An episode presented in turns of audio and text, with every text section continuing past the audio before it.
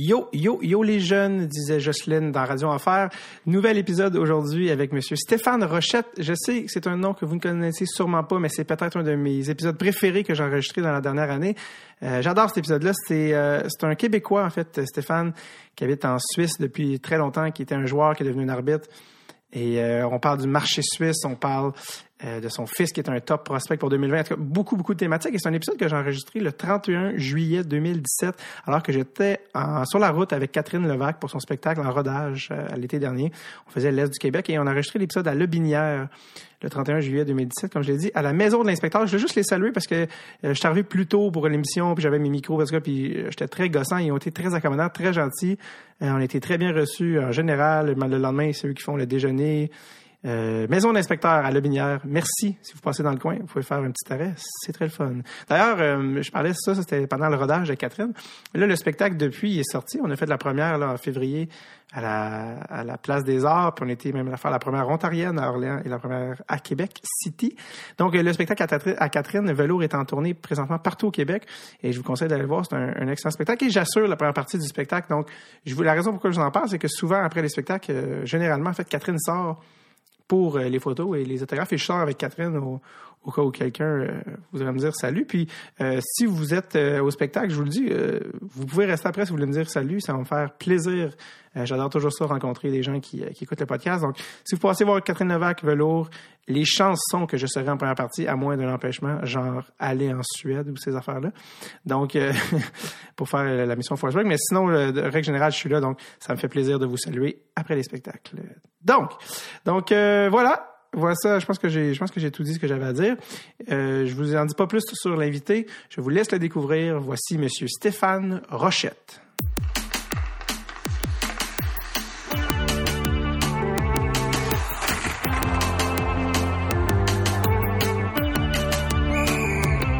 Drette sur le tape. Avec David Bocage. Donc je suis avec Stéphane Rochette. Salut Stéphane, ça va? Salut, ça va? Ça Je t'ai pogné la la journée par année où tu es au Québec en fait? j'ai, ben, j'essaie de venir quelques semaines par année, un peu, un peu. euh, je viens souvent deux semaines, je repars, je reviens deux semaines, je reviens. J'essaie de devenir un peu, euh, me retremper dans le bain au Québec, là, mais là, c'est vrai que je suis de passage, c'est un petit peu spécial. T'étais euh, t'étais de passage. En fait, t'es pas directement venu voir la famille, t'arrives de Toronto, je pense? Ouais, j'étais allé à Toronto pour un camp avec mon, mon fils. Mon fils a 15 ans, c'est un assez bon joueur de hockey, et puis il fait partie de l'agence euh, CA, les joueurs de hockey CA, c'est l'agence de Pat Brisson. Ouais, exact. Et puis, euh, il y a 15 ans, là, c'est les, les plus jeunes euh, joueurs de Pat Brisson étaient en camp à Toronto euh, toute la semaine passée. Donc, c'est tous des joueurs qui sont nés en 2002, euh, de partout en Amérique. là. Et puis, ben, Théo, comme il est un des plus jeunes de l'agence, il était là en- toute la semaine dernière en camp. C'était vraiment intéressant. C'est c'est-tu Pat Brisson qui l'a repéré? Parce que tu sais Pat Brisson il était à Los Angeles, est-ce qu'il y a même du monde qui travaille pour lui en Suisse? Ouais, il y a des pointeurs un peu partout dans le monde. euh, donc, évidemment, pas tant que ça en Europe encore. Mais, euh, en fait, chez le GM de l'organisation euh, dans laquelle mon fils joue, qui est un Québécois, qui s'appelle Ian Alston. C'est un gars d'originaire de, de Granby, qui a Ok. joué en junior à Castor de Saint-Jean dans le temps, qui a eu une grosse carrière en Europe. Il est GM de l'organisation maintenant, puis il, il m'a dit, écoute, Steph, faut que tu prennes un agent pour ton gars. Il, y a vraiment quelque chose de spécial. Et puis, il dit, moi, je connais, je connais les, gars de Brisson. Et puis, je vais leur en parler. Donc, euh, il a envoyé quelqu'un le voir jouer. Ils l'ont évalué, etc. Puis, euh, ben, j'ai parlé à Pat Brisson puis à Jude Moldover qui travaille avec lui. Et puis un gars à Montréal aussi qui s'appelle Doug Honegger, euh, qui, a été, euh, qui a été agent en Europe, qui travaille un petit peu. En tout cas, tout ça mis ensemble. Euh, et on dit, écoute, on est intéressé de prendre ton gars, euh, puis de, de, de, de, le représenter, euh, en tout cas pour l'instant, puis euh, faire un petit bout avec lui. C'était bien. Écoute, j'ai eu l'embarras du choix. J'avais, je sais pas combien d'agents qui m'ont contacté l'automne passé. Il est vraiment sorti de sa coquille l'automne passé. Et puis, Là, il était vraiment, il est vraiment sur le spotlight. Il joue avec l'équipe nationale suisse. Il est moins de 16 ans, mais il joue avec les moins de 17. Puis il est dominant.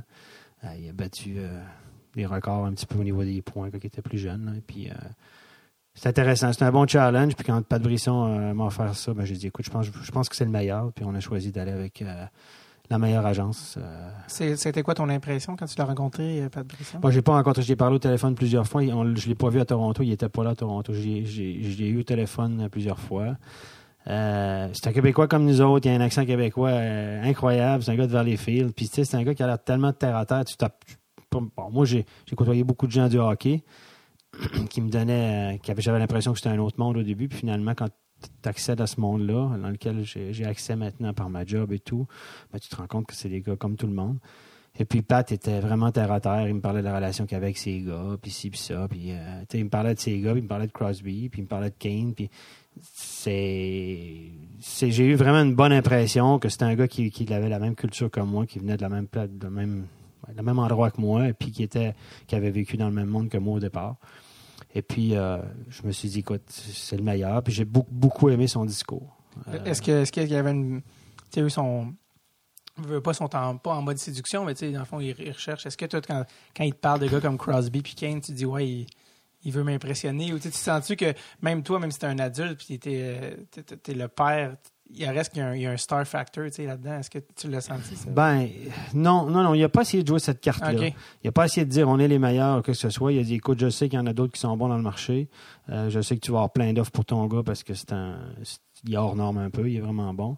Euh, mais nous autres, on voilà ce qu'on peut t'offrir. On travaille avec une grosse agence qui s'appelle CA. On a des avocats, on a des gars pour les, les, les- les sponsorships, etc.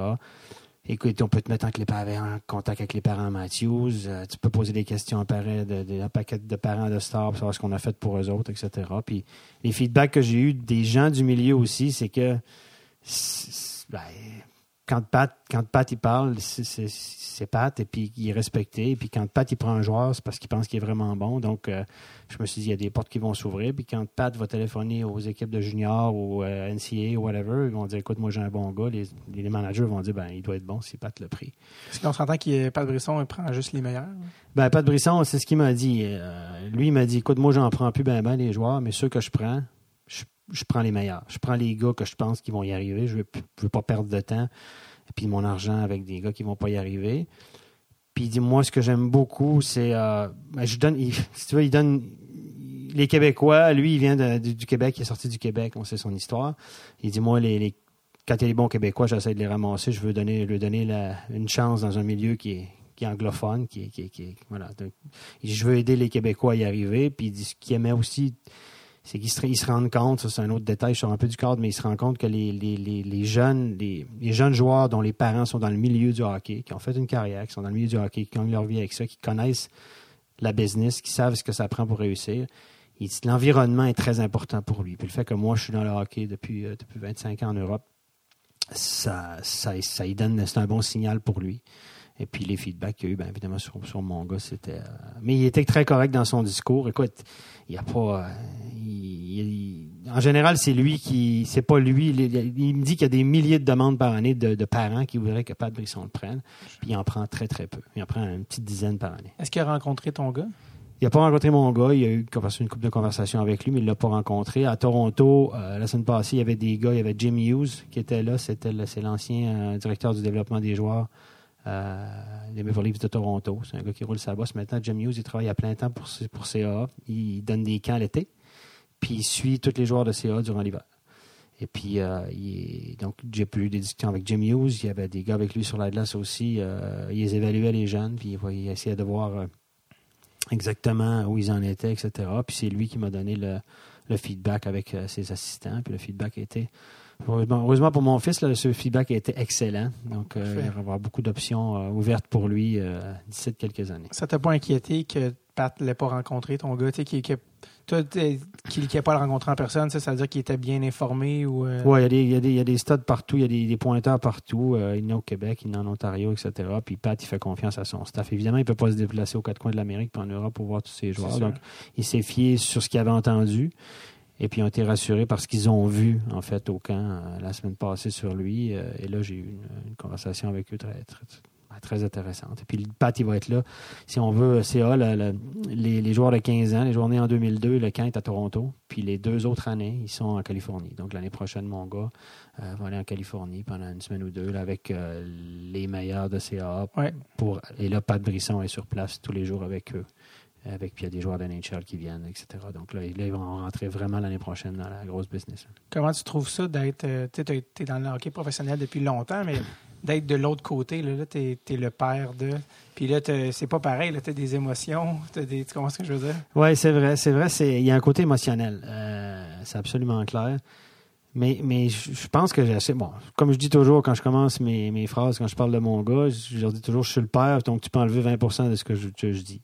Je, dis ça en face, mais je pense que j'ai une évaluation assez, euh, assez correcte de, de mon fils. Évidemment, tu as des gens qui viennent te dire Hey, ton gars, c'est un, c'est un first round, euh, c'est un gars qui va être repêché en première round NHL en 2020, ta, ta, ta, ta, ta, ta. Je leur dis OK, peut-être, oui, maintenant, il y a vraiment du potentiel, mais la route est longue. Puis j'essaie toujours de rester groundé un petit peu. Parce que tu, vois la vie des stars, puis tu dis, euh, les, ses salaires. euh, mais la route est très, très longue. Être bon à 15 ans, c'est une chose. Mais être bon, euh, être repêché, c'est une autre chose. Puis jouer dans la Ligue nationale, c'est une autre chose. Puis être une star dans la Ligue nationale, c'est une autre étape. C'est plusieurs paliers, ça. C'est plusieurs paliers. Il faut que les étoiles s'alignent. Il ne faut pas qu'ils se blessent. Il faut qu'ils soient bien coachés. Il faut qu'ils soient à bonne place au bon moment. Donc, euh, je, je pense que j'ai je, je, je me, je me ramène, quand, je, quand on se met à parler de ça, les gens autour, je me, ramène toujours sur la terre en me disant, écoute, il la route est longue, il y a 15 ans, puis il y a encore bien du chemin à faire, puis il encore bien du travail. C'est ce que je mets toujours dans la tête de mon fils. Euh, si tu veux y arriver, mon homme, c'est, pas ce que tu, c'est pas demain, il faut que tu t'entraînes, c'est, faut que tu fasses tout ce que tu peux faire aujourd'hui. Je dis toujours, ton rêve, c'est de faire ça.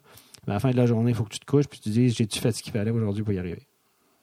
C'est pas de dire, ah, ben, je le ferai demain. Non, non. Fallait aujourd'hui, fallait aujourd'hui. Je pense que je suis en train d'y rentrer ça dans la tête et puis, euh, Est-ce il qu'il y a une- travaille fort. Est-ce qu'il y a, selon toi, euh, je, je te pose une question, ben je vais enlever 20 de ce que tu me dis, mais est-ce que ton gars, il a la, qu'il a la personnalité pour, tu sais, il y a des, parce que comme tu le dis, il y a des fois, il y a des gars à 15 ans, ils l'ont plus facile, que ce soit physiquement Ouais, ouais. ou talent, talent parlant. Avec l'âge, ça, ça, l'écart s'amincit. Est-ce que ton gars, au niveau personnalité, Ben, moi, je pense qu'il y a tout ce qu'il faut pour y arriver. Sincèrement, il y a le talent, il y a la volonté. Il va mesurer à peu près 6 pieds, il va être 180 livres. C'est un bon athlète, il est très bon golf, euh, baseball, il a tout ça facile. Euh, Puis là, l'étape qu'il a passée l'année passée, il est passé du. du, du- ben, il est bel âge bantam, il a joué midget toute l'année, il a dominé la ligue dans laquelle il a joué midget en Suisse. Euh, je me suis dit, est-ce qu'il va. Là, l'étape, c'est est-ce qu'il va aimer se faire mal à- au gym? Est-ce qu'il va être avoir le mental pour dire c'est deux heures par jour dans le gym, puis ça fait mal, il faut que ci, que ça, puis qu'aller m'entraîner, puis que même quand ça me tente pas, il faut que je m'entraîne, puis. Puis là, il a passé cette étape-là avec succès. Il arrive au gym une demi-heure avant, puis il reste une heure après. Des fois, c'est moi, il faut qu'il sorte, dire là, c'est bon, je viens te chercher, puis on rentre à la maison. Donc, ça, pour ça, cette étape-là me faisait peur un peu, parce qu'il y en a qui n'ont pas cette volonté-là. Ouais. Puis lui, ce ne sera pas un 200 livres naturel. Il va voir qu'il travaille fort au gym. C'est un bon athlète, mais il est, il est- il est- il est fin. quoi. Donc, il va falloir qu'il travaille fort au gym. Puis ça, cette étape-là, je pense qu'il l'a passé. Il l'a- pour moi, il l'a passé avec succès, puis il aime ça. Fait que je me dis, ça, c'est un bon indicateur. Est-ce que, que sa mère est en train de te dire, wow, wow, wow, wow? ben écoute, ça a pris, ça va vite. Hein? L'année passée, jusqu'à il y a une année quand. Ben, quand tu as dit né en 2002, je trouvais que ça allait vite. Là, que je m'en souviens, moi, de 2002, puis euh, Ouais, c'est ça. c'était comme il me semble que c'était il y a 15 minutes, puis là, tu me dis que ton gars. il- C'est ça, il y a 15 ans. là. Il vient d'avoir 15 ans. là. Jusqu'à 14 ans, il était pas. euh, C'était un très, très bon joueur. Il était dominant, mais c'était encore du hockey de TQ. Et puis là, l'autre, depuis l'automne passé, euh, il a sorti sa coquille. Tout d'un coup, ils se sont dit waouh, waouh, waouh. Puis il y, a, il y a quelque chose qui fait qu'il est encore plus sur le spotlight, c'est qu'on le compare à un certain Nico Ishier. Donc on- là, moi, j'aime pas la comparaison parce que ça, c'est le genre d'affaire parce que tu peux pas faire mieux que Nico Ishier. Tu peux pas être repêché plus que premier. hein. Donc, euh, mais Nico Ishier, c'est un Suisse C'est ça. qui. C'est là que vient la comparaison, en Et fait. C'est ça. En fait, mon gars, il a, même- il a les mêmes stats, même meilleur que lui au même âge. Puis il a comme le même parcours jusqu'à maintenant. Puis là, il va, être- il va jouer avec des moins de 20 ans à 15 ans. Ils vont l'upgrader junior, même avant Nico Ishier. Donc là, euh, ça va. C'est comme là, les gens, ils ont une espèce de référence. Ils se disent, ben là, euh, ouais, ils ont même le même âge, il est presque meilleur, ou il y a les mêmes stats, où ils se ressemblent beaucoup. C'est deux joueurs qui se ressemblent beaucoup, effectivement. Donc ça, ça. Là, les gens ont comme allumé tout d'un coup. Ah ouais, ah ouais, ah ouais, ouais. Puis là, ça, ça Là, les comparaisons, ça, quand ça commence, ce jeu-là, ça devient, euh, ça devient vicieux parce que c'est comparaisons, ça va à l'infini. Ben, c'est ça, c'est que tu. Ça compte, ça compte pas toutes les variables infinies. C'est ça. Donc, il n'y a pas deux joueurs qui ont la même. Ils se ressemblent beaucoup dans le style de jeu, mais les qualités sont les mêmes, mais le, le- le parcours est, est jamais le même.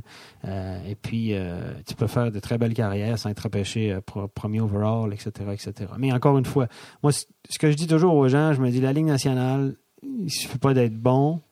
Tu peux tout avoir puis jamais y arriver parce qu'il faut que les étoiles s'alignent. Il faut que tu aies de la chance. C'est pas blessé à bonne place au bon moment. Ta, ta, ta. C'est vraiment, tu sais, il faut que. Il y a un facteur chance là-dedans. Moi, je me dis peut-être qu'il y a une chance d'y arriver, de jouer dans un NHL. Ça serait un rêve pour lui. C'est ça qu'il veut faire. tant mieux. Mais l'avantage qu'on a, nous, c'est qu'en Suisse, il y a une excellente ligue professionnelle. Donc, Ouais. lui, il est né en Suisse, il a le passeport suisse. Il joue déjà avec l'équipe suisse, on l'a dit tout à l'heure, des, des moins de 17 ans. Donc, lui, La qualité de vie est la exceptionnelle. qualité de vie est exceptionnelle. Euh, moi, je connais bien la ligue professionnelle en Suisse pour avoir été arbitre, on en parlera Ouais. plus tard. On, va revenir à toi. On parle beaucoup de ton gars, mais on va y venir. mais il peut, il peut jouer professionnel en Suisse Exact. et gagner très, très, très bien sa vie. Les meilleurs joueurs suisses gagnent environ un million par année actuellement. Donc, euh, Dans la Ligue, euh, donc- dans la Ligue suisse, dans la Ligue A de Suisse. Les, Ligue les- professe- les- les impôts en Suisse, à quoi ça ressemble? Ben, c'est beaucoup moins élevé qu'ici. Je veux dire, le maximum d'impôts, c'est à peu près 30 OK. Euh, Quelqu'un qui gagne 100 000 par année, il paye tout de bien 15-20% d'impôts, etc. Combien de parties par année dans la Ligue nationale? Euh, il joue 50 games régulières.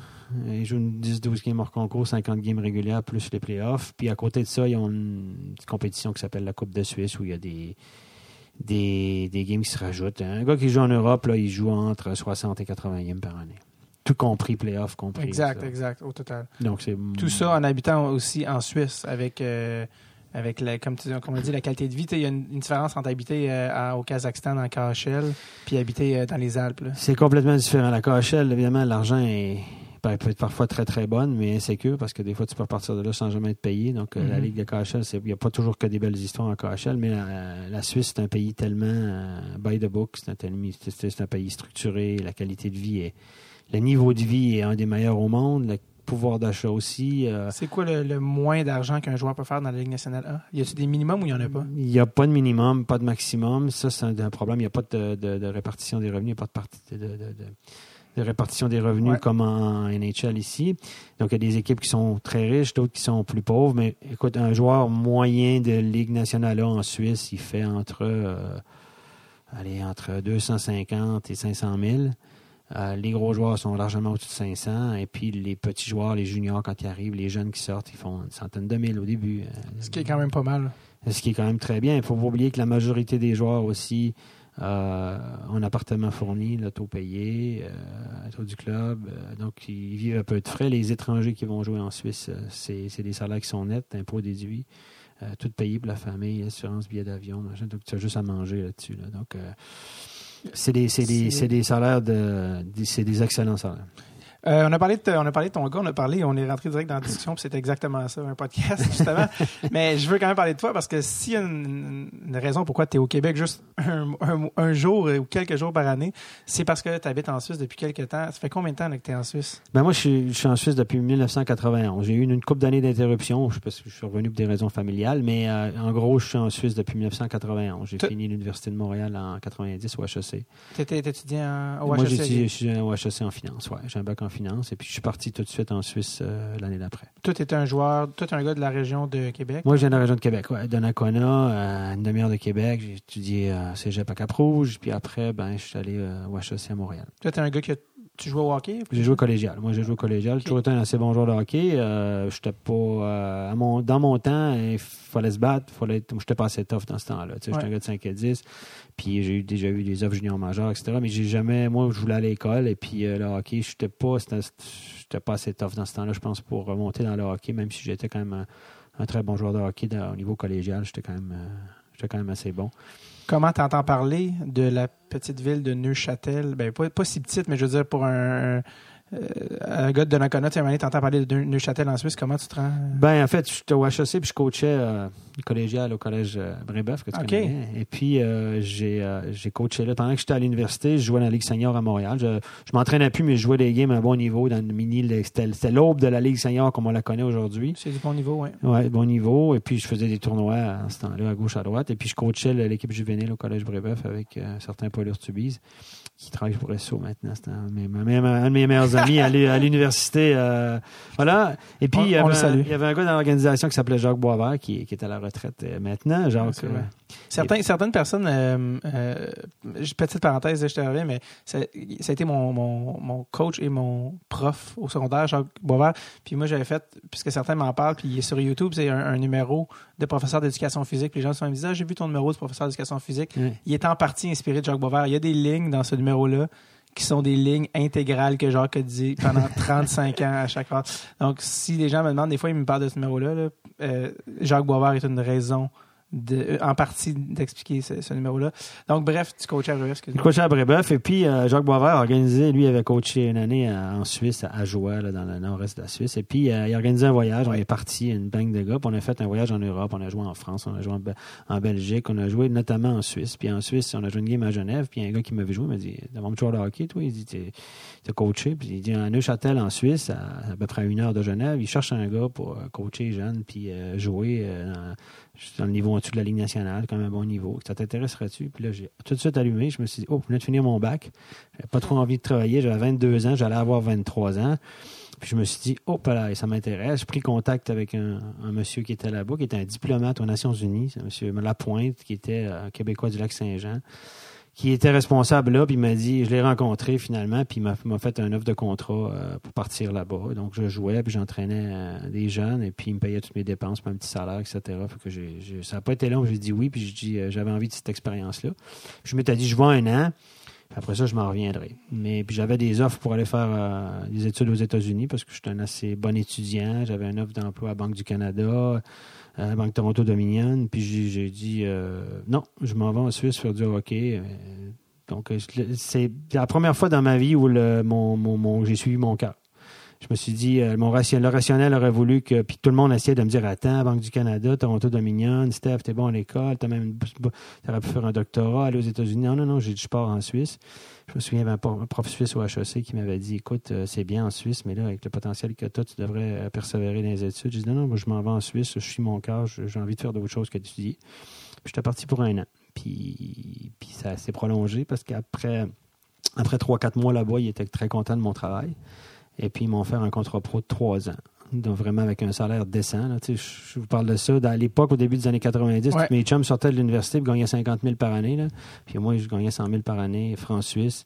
Euh, avec le char d'appartement, euh, j'avais 24 ans. Puis, gros contrat. Ben, pour moi, c'était un immense contrat. Gagner ma vie avec le hockey, déjà, pour un petit cul comme moi du Québec, où moi, j'avais fait une croix. Tu sais, moi, je moi, je gagnais pas d'argent avec le hockey. Je n'allais pas faire une carrière dans la Ligue nationale. Tu sais, ici, c'est la Ligue nationale ou rien. Et puis tout à coup, hop, on m'offrait gagner ma vie avec le hockey, puis de coacher, puis de jouer, puis ben, j'ai pas hésité. Donc là, j'ai signé euh, mon premier contrat pro. T'étais parti pour un an, puis ça fait maintenant combien de temps? 25 ans à peu près. Ouais, c'est ça. un gros, ouais, c'est ça. que t'es resté. Puis euh, euh, là, juste pour donner un, un référent aux gens, en- la meilleure ligue en Suisse, c'est la Ligue nationale A. Oui. Juste en dessous, il y a la Ligue nationale B. C'est ça. Et en dessous de la Ligue nationale B, il y a Première à, première à quatrième ligue. première quatrième ligue. Et l'équipe de Neuchâtel dans laquelle tu jouais et coachais, c'était la c'était cette première ligue-là. C'est ça. C'était à, deux, à deuxième ligue, on est monté en première ligue. En fait, il n'y avait pas ça. le droit d'étranger. C'était un peu compliqué. Mais moi, c'était l'équipe en deuxième ligue. Là, j'étais j'étais vraiment dominant là-dedans. C'est pour ça qu'ils voulaient me garder. Ouais. C'était c'était vraiment une ligue. euh, c'était plus faible que la ligue senior dans laquelle je jouais. Ouais. Mais c'était quand même du hockey structuré. Où Ouais. tu sais, les... Puis j'ai été joueur-entraîneur aussi de cette équipe-là. Donc, Ben oui, c'est ça, je t'en parler. T'étais le Reggie Dunlop C'est à peu près ça. de ouais. Neuchâtel. Parce que ça, là, c'est un- pas de faire Hansen, par exemple. Non, c'est ça. C'est très, c'est très européen, ça, les joueurs entraîneurs. C'est des trucs qu'on voit beaucoup moins ici. Là. Mais euh, quelle expérience unique. C'est comment être joueur et entraîneur. Moi, je- j'ai de la misère. euh, Ben écoute, moi je connaissais pas ça non plus. Quand je suis arrivé là-bas, il y avait des joueurs entraîneurs. Je dis, Voyons donc, joueurs entraîneurs. Euh, Et puis moi, la première année, j'étais- juste joueur. Puis là, j'étais vraiment dominant dans ce ligue-là. Euh, Bon, ça a même créé des problèmes. Les autres équipes, ils n'aimaient pas ça que je sois là. Peu surtout, que importe. surtout que tu es importé. C'est qui- ça, c'est ça. Puis c'est importé. Normalement, les importés, un- dans ce ligue-là, il n'y en avait pas. Puis là, moi, en tout cas, j'avais un statut un peu spécial parce que c'est resté relié à une université sans rentrer dans trop de détails. Et puis, ils m'ont dit, ben, la deuxième année, bon, tu vas faire joueur-entraîneur. Tu pourrais, en plus de coacher les jeunes, tu pourrais coacher cette équipe-là. Ben, là, j'ai dit, en fait, c'est que je donnais pratique. C'est moi qui donnais les drills dans, dans le vestiaire. Ça, là, euh, je, je faisais juste caler avec ma voix, etc. Les gars connaissaient tous les drills par cœur. Et puis, je- moi, je m'occupais des entraînements, des lignes, etc. Et puis, euh, j'avais un gars qui coachait les games, parce que tu peux pas coacher les games. J'avais un gars qui coachait les games, j'avais un stud que je connaissais, un gars qui était vraiment bien, un ancien joueur pro, qui m'a dit, moi, viens te donner un coup de main. Je vais coacher tes games, et puis tu vas être coaché comme du monde. Donne-moi juste ton tac, tac, tac, et puis je vais te coacher tes games. Mais évidemment, pour faire ça, il faut que tu sois vraiment au-dessus du lot, parce que si tu es un joueur moyen, ça ne Ben, marche c'est pas. Faut ça. que tu puisses donner l'exemple et tout. Dans cette ligue-là, j'étais vraiment au-dessus du lot. là. J'étais dominant, je faisais 4, 4, 3, 4, 5 points par match. là. Donc, Comment les gars, c'est quoi le rapport avec les gars? ben, c'était bien. Écoute, ils me respectaient beaucoup pour, dans ce niveau-là pour la qualité de, de mon jeu, etc. Donc, euh, j'ai jamais eu trop de problèmes. Je dirais, ça s'est toujours assez bien passé. Bon, c'est vrai qu'après 22 ans, je me souviens. ben, je parle de ça, c'est au début des années 90. Peut-être j'oublie des détails, mais je me souviens pas d'avoir eu de gros, gros problèmes. Quand vous êtes monté en première ligue, est-ce que là, le calibre était plus fort? Là, le calibre était plus fort, puis moi, j'ai joué une année, puis après ça, j'ai arrêté, puis j'ai des problèmes de dos, puis là, j'avais, j'avais 30 ans. Puis là, c'est à ce moment-là que j'ai arrêté de, de jouer au hockey, de jouer. euh, définitivement, j'ai accroché mes patins pour embrasser une autre carrière. Exact. Euh, c'est drôle que tu parlais de ça, de Neuchâtel puis de, du hockey en Suisse, parce que ça- je te dis, ah, ça va être technique, ça va être plate, mais euh, en fait, je veux qu'on en parle parce que le hockey en Suisse est très hermétique. C'est vraiment par et pour les Suisses. Oui. Euh, ça, c'est c'est sûrement pas ça, mais on s'est déjà parlé, nous deux, avant aujourd'hui. On s'est déjà parlé au téléphone je- en 2010. Euh, j'ai euh, parce que Neuchâtel, justement, puis je pense que ça a peut-être rapport avec le fait que tu étais là, mais c'est une des seules, en- un des seuls endroits en première ligue où tu peux jouer quand tu n'es pas suisse. oui. Je sais pas s'ils ont encore cette règle-là Oui. ou s'ils l'ont. euh, parce que je pense qu'ils l'ont resserré. Là. Tu peux vraiment, faut vraiment que tu étudies à l'université. Mais moi, en 2010, j'étais étudiant à l'Université de Montréal. Puis je voulais faire un échange en Europe. Puis j'avais entendu parler de ça justement avec Jacques Boisvert. Il m'avait dit Ah, mais faudrait que tu appelles un gars, il s'appelle Stéphane Rochette, là, il habite là-bas. Mais en tout cas, si tu pourrais jouer là-bas, tu sais, t'es pas un mauvais joueur. Je suis vraiment un joueur. euh, moi, j'étais un joueur calibre junior 2 à peu près. Ouais. Puis il me dit Ah, si t'es assez bon, tu vas peut-être jouer là-bas. Puis je t'avais appelé. Tu m'avais dit Ouais, regarde, écoute, euh, pff, euh, c'est quand même assez fort, tout ça. Euh, faut, on peut pas te garantir de, de, de- place, tout ça. Il faudrait que tu viennes, ça. Fait que moi, j'avais entamé les démarches. Et euh, en tout cas, l'Université de Montréal s'est empressé de pas m'aider. et euh, fait que ça, finalement, ça n'a pas fonctionné, mais j'avais essayé d'y aller. Puis je dis, la raison pourquoi j'en parle, c'est que s'il y a des, des jeunes Québécois, des jeunes universitaires qui, un peu comme toi, à 22 ans ou moi au même âge, sont intéressés, c'est encore possible de le faire. C'est possible, effectivement. En principe, en première ligue, donc euh, pour expliquer aux gens, en Ligue nationale A, ils ont le droit d'avoir huit étrangers sous contrat, puis quatre sur le line-up. Là, on parle de calibre Ligue nationale Ligue hockey. nationale- La Ligue nationale A, là, c'est- comme la KHL, c'est une des meilleures ligues en Europe. À, moins d'avoir joué dans la Ligue américaine ou dans la Ligue nationale, ce, ce message ne s'adresse pas à vous. Non, c'est exactement. Pour jouer comme étranger en Liga, c'est tous des joueurs qui ont joué, qui ont flirté avec la Ligue nationale, qui ont été repêchés. C'est vraiment des, c'est du haut niveau. Ouais. C'est une excellente ligue de hockey. Exactement. Euh, Tous les étrangers qui vont vous dire qu'ils sont allés là dans le lockout, ils vont dire wow. Absolument. Après ça, la Ligue nationale B, les autres, ils ont le droit à deux étrangers. Quatre sous contrat, puis deux sur le line-up. Et là, ça, c'est des gars qui euh, sont d'un un niveau un peu inférieur, qui n'ont pas forcément joué en Ligue nationale, etc.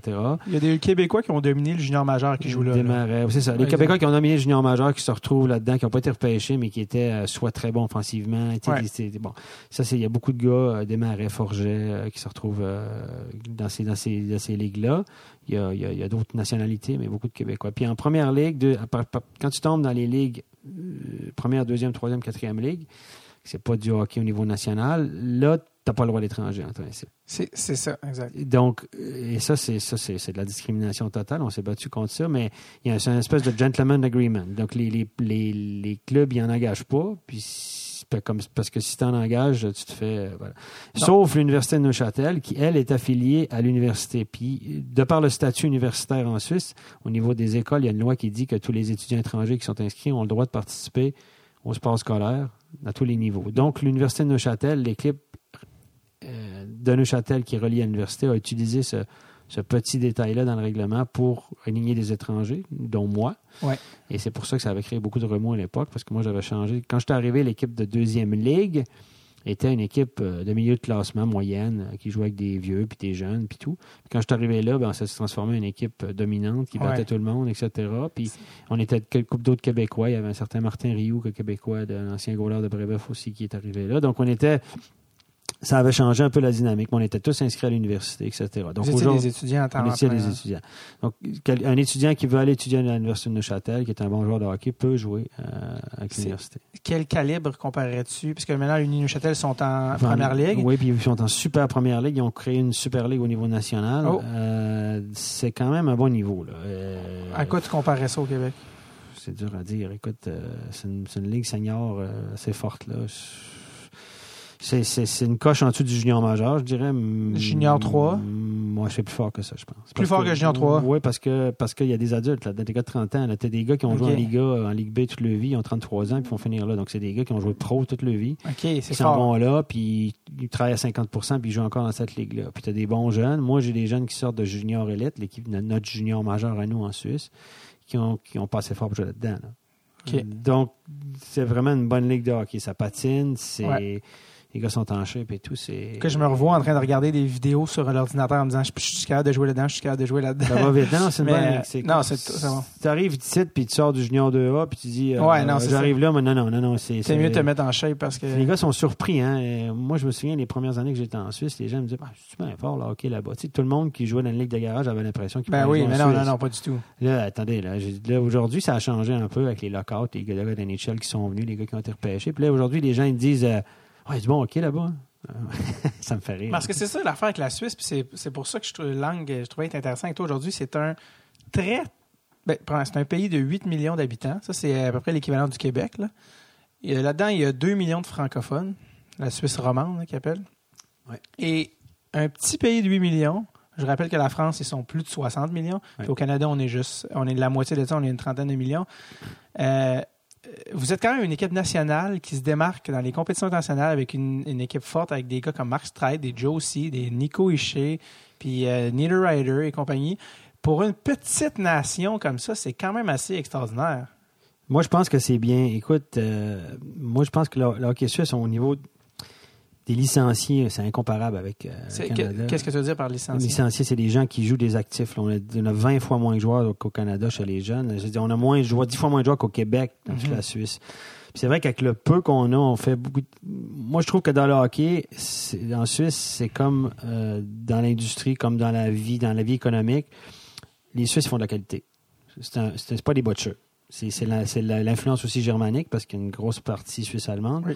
Mais c'est pas des butchers. Les Suisses, quand ils font quelque chose, ils le font tip-top, comme ils disent. Il faut que ça soit parfait, il faut que ça soit le must, du must, du must. Donc, et, et ce qu'ils ont, les Suisses, c'est qu'ils ont des moyens.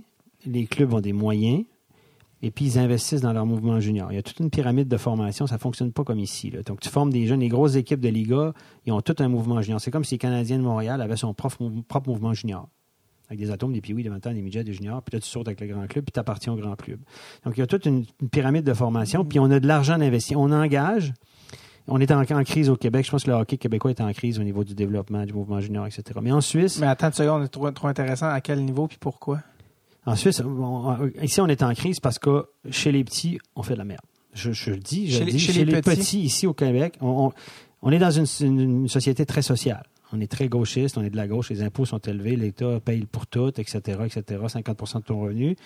On vit bien, c'est une qualité de vie bien. Ici au Canada, je ne discute pas, le niveau de vie est moyen, mais il est bien. L'État s'occupe de, tout pour tout le monde. Puis au niveau du hockey, on a encore la conception que on va mettre des bons bénévoles sur la glace, des papas qui ont joué au hockey ou pas joué au hockey, etc. Puis on va entraîner des TQ deux fois par semaine, 50 minutes en demi-glace, puis on va en faire des joueurs de hockey.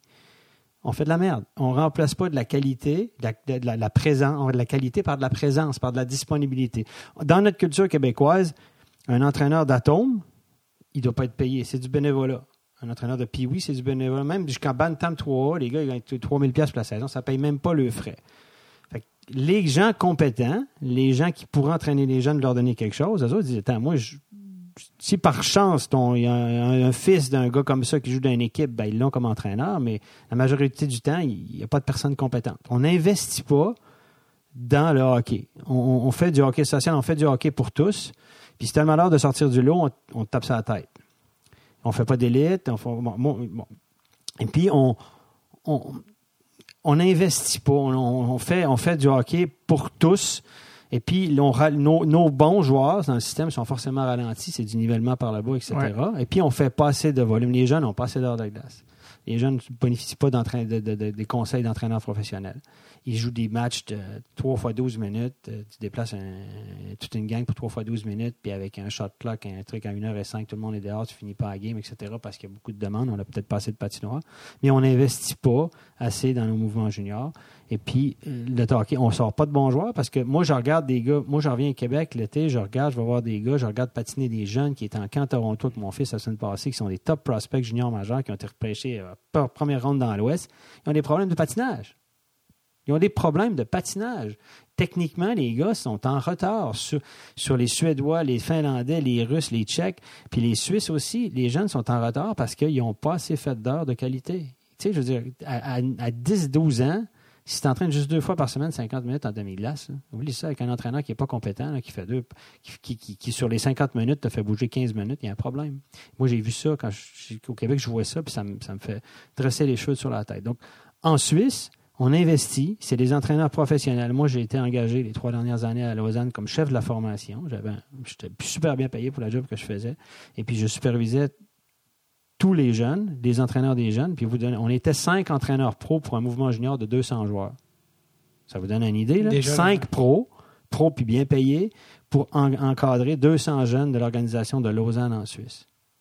Déjà, euh, avec ce que tu viens de décrire au Québec, il y a un écart. On est à, à des années-lumière, là. On est à des années-lumière. Puis, je veux rien enlever aux papas, là, qui vont donner un coup de main la glace Ah, pour le moment, qui sont gérants d'équipe, ici, puis ça, mais ils n'ont pas les compétences pour le faire. Malheureusement pour eux autres, puis souvent, ils le reconnaissent. C'est pour ça qu'au comprends, Québec, ouais. la Fédération lui met un petit cahier, puis ils disent, garde- gardez un cahier d'exercice, puis essayez de respecter ça. Parce qu'ils essayent de les encadrer, mais tu peux pas. Puis les organisations, ils n'ont pas cette volonté. Moi, j'avais fait une proposition à Donnacona euh, une année que j'étais revenu là, pour des raisons familiales. Je dis, moi, je vais vous en occuper, euh, je vais vous- m'en occuper du mouvement junior Donnacona Pont-Rouge. Donnez-moi un petit salaire à plein temps, là, puis je vais vous driver ça. Ah, Stéphane, es-tu malade? Personne ne va vouloir. C'est- Les cotisations, c'est 160 par année, puis si ça coûte 200 par année, le monde ils vont chialer. Wow. C'est, c'est, c'est pas, c'est pas dans notre culture, mais. Veux, veux pas, il, on fa- il va falloir changer notre approche parce qu'on est. Il n'y en sort plus des Québécois, puis si ça continue, il va en sortir encore moins. Donc, les c'est pas, c'est pas seulement une raison de mondialisation du hockey qu'il y a moins de Québécois. Il y a des raisons euh, au, au- On est en sein- retard. Au sein même. là. On est en retard. Regardez les Suédois, les Finlandais, qu'est-ce qu'ils font? Les gars, ils sont entraînés, ils font, on fait- ils font du hors-glace. Je veux dire, juste en Suisse, mon fils, à 10 ans, il y avait 3 à 4 entraînements par semaine, une heure et quart sur toute la glace, puis deux entraînements physiques hors glace. Est-ce que, les jeunes trouvaient que c'était trop ou non? Ben, il y a des parents, évidemment, qui débarquent, qui disent ben là, euh, moi, hein, il y a deux petites sœurs à côté qui font ci, qui font ça. Puis ceux qui débarquent, ben, ceux, ceux souvent qui n'ont pas la volonté pour se rendre au bout. Donc, on- avec ça, on trie un petit peu. Est-ce que est-ce qu'il y a- est-ce que c'est deux est-ce ces deux extrêmes? Par exemple qu'au Québec c'est trop lousse est-ce qu'en en Suisse c'est trop professionnalisé trop jeune? Est-ce qu'il y en a qui peuvent juste jouer au hockey pour le fun ou là, Oui, oui, oui, oui. Écoute, à Lausanne, par exemple, où on était, dans toutes les- il y, a- il y a- il y a la catégorie élite, qui sont nos meilleurs, la crème, où on recrute aussi dans des plus petits clubs aux alentours. Et puis, il y a les deux catégories d'en dessous, où, où c'est deux entraînements par semaine, avec un entraîneur euh, dédommagé, bénévole, mais dédommagé. Ça ne coûte rien de sa poche, puis même, il se fait bien 5-10 000 à la fin de l'année. 5-10 000, en Suisse, c'est rien. Quand je leur dis que tu donnes 5-10 000 pour coacher une équipe, là, les gars te regardent, ah, c'est pas bien, bien. Donc, ici, au Québec, Midget 3, ils font ça, les gars, là. ouais c'est ça T'as- dit, C'est un, c'est un autre monde. Là. On, a- on investit beaucoup plus de temps, d'argent, d'heures de glace. Et c'est pour ça que la Suisse, malgré le fait qu'on n'a pas autant de, Ouais. de bons joueurs de hockey, de talent à la base, mais on réussit à en sortir. Puis ceux, qui sont bons, ben, on s'en occupe super bien. est-ce que c'est relié aussi au fait on l'a dit c'est assez hermétique la Suisse au niveau hockey tu peux euh, dans les catégories en dessous tu peux pas jouer est-ce que c'est ça explique qu'on développe plus à l'interne justement parce qu'on dit non non nous on prendra on, on donnera pas la place d'un Suisse à un étranger on va garder la- on va donner toutes les places aux Suisses ils vont avoir plus de temps ils vont- est-ce que ça C'est- c'est- moi, je pense qu'il y, a- y aussi un facteur là-dedans, c'est que les Suisses se sont protégés parce qu'ils ont dit, écoute, avec les moyens qu'on a, puis tout, il y a des clubs qui auraient moyen d'aller chercher euh, trois, quatre petits Québécois à 10 ans, puis déménager la famille, puis dire, Ouais. vous ici, puis on va faire des Suisses.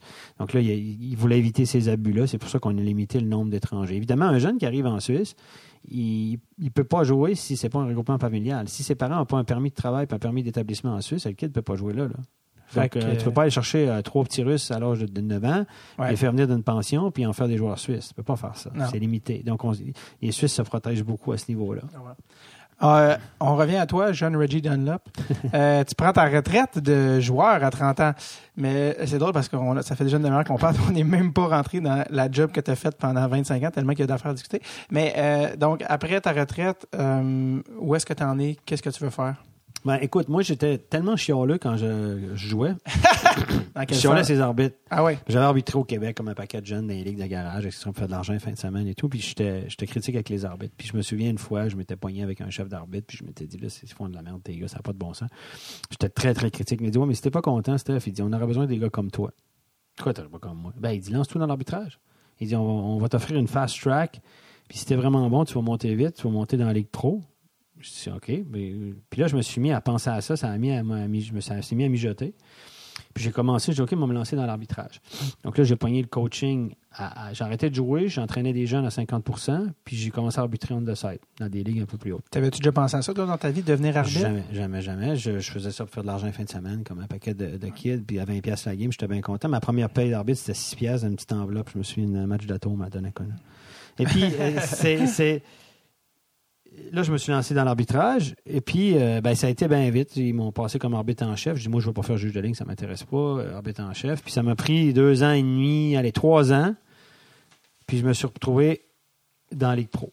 En fait, j'ai fait les finales de première ligue en Suisse, dans la ligue laquelle je jouais. exact. J'ai arbitré les finales, la match de finale, etc., de champion. Euh, juste pour les gens qui nous écoutent, ne pas mélanger Ligue nationale A en dessous, Ligue nationale B en dessous première ligne. C'est ça. Pas que les gens pensent que la première ligue, c'est la meilleure. C'est ça, la, première ligue, c'est la troisième. ligue. Exact, exact. Et puis, euh, j'ai arbitré cette finale-là, puis un chef des arbitres de la Ligue nationale, qui était euh, gars qui était au niveau international à la fédération, tout ça, puis il m'avait arbitré, il m'a dit, il est venu me voir après la game, il dit, toi, t'es intéressé de faire une carrière dans l'arbitrage? J'ai dit, ben, why not? Pourquoi pas? Il dit, l'année prochaine, je t'essaye en Liga. C'était comme deux ligues au-dessus, là. C'est comme passer de la du junior major à la Ligue nationale dans la même saison. Ou bien de la East Coast League Ouais, à ouais. C'est tout d'un coup, là. Fait que là, j'ai dit, ben là, écoute, euh, non, non, il dit, entraîne-toi cet été, là. Il dit, prépare-toi, au mois d'août, je te prends, je te fais les tests de Ligue nationale en Suisse, arbitre. Puis il dit, je te mets direct à la au mois d'août, les matchs hors concours, on va voir comment ça va aller. Est-ce que tu te sentais prêt? Avec du recul, je me dis que c'était dangereux en tabarnouche parce qu'il y a beaucoup de pression. Et puis je suis monté vite, puis été sur le spotlight, puis j'étais dans les journaux. Puis là, parce que là-bas, les, les arbitres, euh, en, en 2000, là, on était euh, le nom dans le dos. C'était comme, euh, c'est comme les arbitres dans Ah le ouais. temps. C'était pas les non-names, on était connus. C'était notre nom, c'est lui qui arbitrait. Puis c'était des arbitrages à trois. Là. En 2000, c'était pas l'arbitrage à quatre, c'était l'arbitrage à trois. Puis là, ils m'ont, ils m'ont lancé, ils m'ont lancé. Puis là, je- il m'a dit, OK, tu vas faire le game, opening game à Zurich. C'était Zurich contre Berne. Une grosse, grosse affiche. Le premier game de la saison régulière que tout le monde regarde. Deux gros clubs. Et le gros club, il m'a, il m'a lancé ça à glace. Puis j'ai- ça a super bien marché pour moi. Les étoiles se sont alignées, etc. J'ai eu une super bonne saison. Puis, puis j'ai continué comme ça. Puis je me suis ça a super bien été pour moi. Mais c'est vrai qu'avec du recul, euh, j'aurais pu me planter. Il s'agit de un ou deux matchs difficiles, puis là, les médias sont contre toi. Puis on était cotés dans le journal là-bas. Là. Tu sais, là-bas, là, là- là-bas, c'est une autre c'est comme la mentalité de soccer un peu. Ça change un peu, mais il y a, il y a 20 ans, là, en 2000, là, c'est la mentalité de soccer. Tu avais une note dans le journal le lendemain, puis ci, puis ça, puis il parlait de toi, puis ci, puis ça. Tu avais une note comme arbitre? ah ouais, il te notait, il te cotait, puis euh, dans les journaux à sensation, là, comme le, le, le, le- le Blick qui appelle, c'est un journal de boulevard qui met des photos, comme il y a en Allemagne, là, c'est très, très illustré, etc. Puis il y a des grosses photos choquantes et tout, puis des fois, tu es en première page du journal, puis tu as fait un mauvais call, puis il y a beaucoup, beaucoup de pression sur les arbitres. Même aujourd'hui en Europe, les arbitres sont beaucoup plus sous pression avec les médias que les gars d'arbitre de la nationale le sont ici. Puis les arbitres de la nationale qui sont venus là-bas euh, l'ont dit. Euh, D'ailleurs, il y a beaucoup, beaucoup de pression sur, les arbitres, puis c'était à trois. Puis toujours est-il que j'ai fait mon chemin. J'ai fait 5-6 ans comme arbitre amateur, entre guillemets. Ça veut dire que j'étais payé à la game. Très bien payé, mais j'étais payé à la game jusqu'en 2005. Puis en 2005, ils m'ont dit on a une job de pro pour toi. Donc, euh, Là, c'était, là, c'était un salaire permanent. c'est ça, là, je t'ai payé à plein temps. Et puis, euh, il y a beaucoup de gens qui me demandaient euh, Ben, tu- tu- tu- Écoute, je gagnais un salaire qui ressemblait quasiment, euh, qui ressemblait à ce que les arbitres de la Ligue nationale gagnaient ici. Pour euh, jouer. en- Ouais, mais. Pour arbitrer en Ligue 1 euh, en Suisse. valu pour la, la- la- la- le stress qui était relié, contrairement peut-être à. Oui, il y a beaucoup de pression. Puis c'était encore l'arbitrage à 3. On passait à l'arbitrage à 4 pour les playoffs, mais il y avait quand même beaucoup de pression. Mais c'est vrai que c'est- c'est- ça a été. C'était tough. Ça a Est-ce été que, tough. est-ce que tu trouvais ça difficile à un, moment, à un point où tu t'es dit, Mané, oh, là, je, je veux plus arbitrer ou jamais? Ben, non, non, non, non. J'aimais ça. J'aimais l'adrénaline des matchs, etc. C'était comme euh, toi quand avant de donner un show. Je pense qu'il y a, un Ouais, petit- ouais. il y a le track un peu, puis tu as la pression, puis les grosses games, puis c'est. Non, j'aimais ça, mais c'était dur. Il les- comme arbitre amateur, il y a une année, j'ai fait 104 games. Donc, euh, c'était beaucoup. Là. Puis je voyageais, puis euh, C'est énorme quand même. c'est énorme, c'est énorme. Puis quand je suis passé pro, ben là, je faisais juste ça. là, parce que durant les années que j'étais arbitre amateur, j'enseignais aussi. J'enseignais à 50 d'un cégep. Là. Ça, c'est un détail aussi. T'as combien de vies, mon Dieu? Ouais, j'ai- Euh, c'est vrai que j'ai fait. Écoute, j'ai. J'ai fait beaucoup de choses. C'est vrai que c'est toujours dur à raconter que c'était fait dans la vie parce que. Mais j'ai toujours suivi euh, mon cœur. J'ai toujours pris des, j'ai pris des décisions de, de cœur. Même je suis quelqu'un de très rationnel. J'ai toujours, je me suis toujours lancé dans des trucs que j'aimais puis j'avais le feeling pour. Même s'il y avait un élément de risque. J'ai l'impression que dans 10 minutes, tu vas me dire que tu as déjà été agriculteur de soya. puis je vais comme, ah, ben, j'ai pas le choix de te croire avec ton track. Est-ce que, comme arbitre, c'était un point où tu dit, ah, j'aimerais ça euh, aller dans la Ligue nationale de hockey? Oui, oui, j'aurais aimé ça, mais c'est pas possible. La, Ligue nationale est très, très, très conservatrice. Puis des, Européens qui passent ici pro, c'est presque impossible. Il y en a un qui s'appelle Marcus Vineborg, Qui est Suédois. ouais. qui, avec qui j'ai arbitré le championnat du monde euh, des moins de 18 ans en 2004, euh, qui, qui est un ami à moi, qui a traversé ici, qui a fait de la Ligue américaine de la Ligue nationale, mais il est reparti pour des questions familiales. C'était trop compliqué. Sa famille était basée à Toronto, puis il était jamais là. Sa femme ne supportait pas. Puis il est retourné arbitrer en Europe. Et puis là, maintenant, euh, c'est drôle parce que quand j'ai pris ma retraite en 2014, euh, en Suisse, l'arbitrage, c'est lui qui a pris ma place comme arbitre professionnel. Les Suisses sont allés engager un Suédois pour venir arbitrer. Donc lui, il est arbitre pro en Suisse. Il vit à Zug, près de Zurich, et avec sa famille, ses enfants sont à l'école privée, etc. Donc euh, il y a une bonne qualité de vie maintenant. Et puis euh, c'est lui qui a pris ma place euh, à- en Suisse quand j'ai pris ma retraite. Donc, c'est complexe de passer de l'Europe à la Ligue nationale si t'es pas déjà en Amérique. C'est presque impossible. C'est il y a cette barrière ou cette mentalité là qui est, qui est étonnante. Mais moi je vais vous dire j'ai arbitré des j'ai j'ai arbitré plusieurs compétitions internationales dont la Coupe Spangler que Oui. tout le monde connaît avec des arbitres nord-américains, Ghislain Hébert, euh, euh, Skilleter, euh, j'ai arbitré des games hors concours des équipes de NHL en Europe, les Rangers de New York, tout ça avec Joannette Dvorsky. Oui. Et puis, je pense qu'il y a beaucoup d'arbitres européens qui pourraient arbitrer ici. Mais. Au niveau compétences, là, on parle. C'est ça, c'est ça. Les gars sont bons, mais ils sont pas non plus sur une autre planète. là. Et puis. euh, Est-ce qu'il y avait une compétition entre vous deux? En, pas entre vous deux, mais en, en disant, ah, vous êtes vous en Europe, vous l'avez facile. Non, non, non, non, non. Ouais, on a échangé beaucoup. Tu sais, la Coupe Spangler, c'est un- c'est des- on est là avec les familles, les femmes, les enfants. Donc, c'est l'occasion que tu ne vois pas juste l'espace d'une soirée, puis chacun prend l'avion le lendemain. Donc, on peut échanger. Je suis toujours en contact avec les gars d'ailleurs, avec Justin Hébert qui vient d'avoir un, un petit bébé et tout ça. Donc, c'est un gars avec qui je suis souvent en contact. On s'écrit des mails de temps en temps, puis on se me donne des feedbacks. Puis, lui, lui c'est un, c'est un gars très ouvert.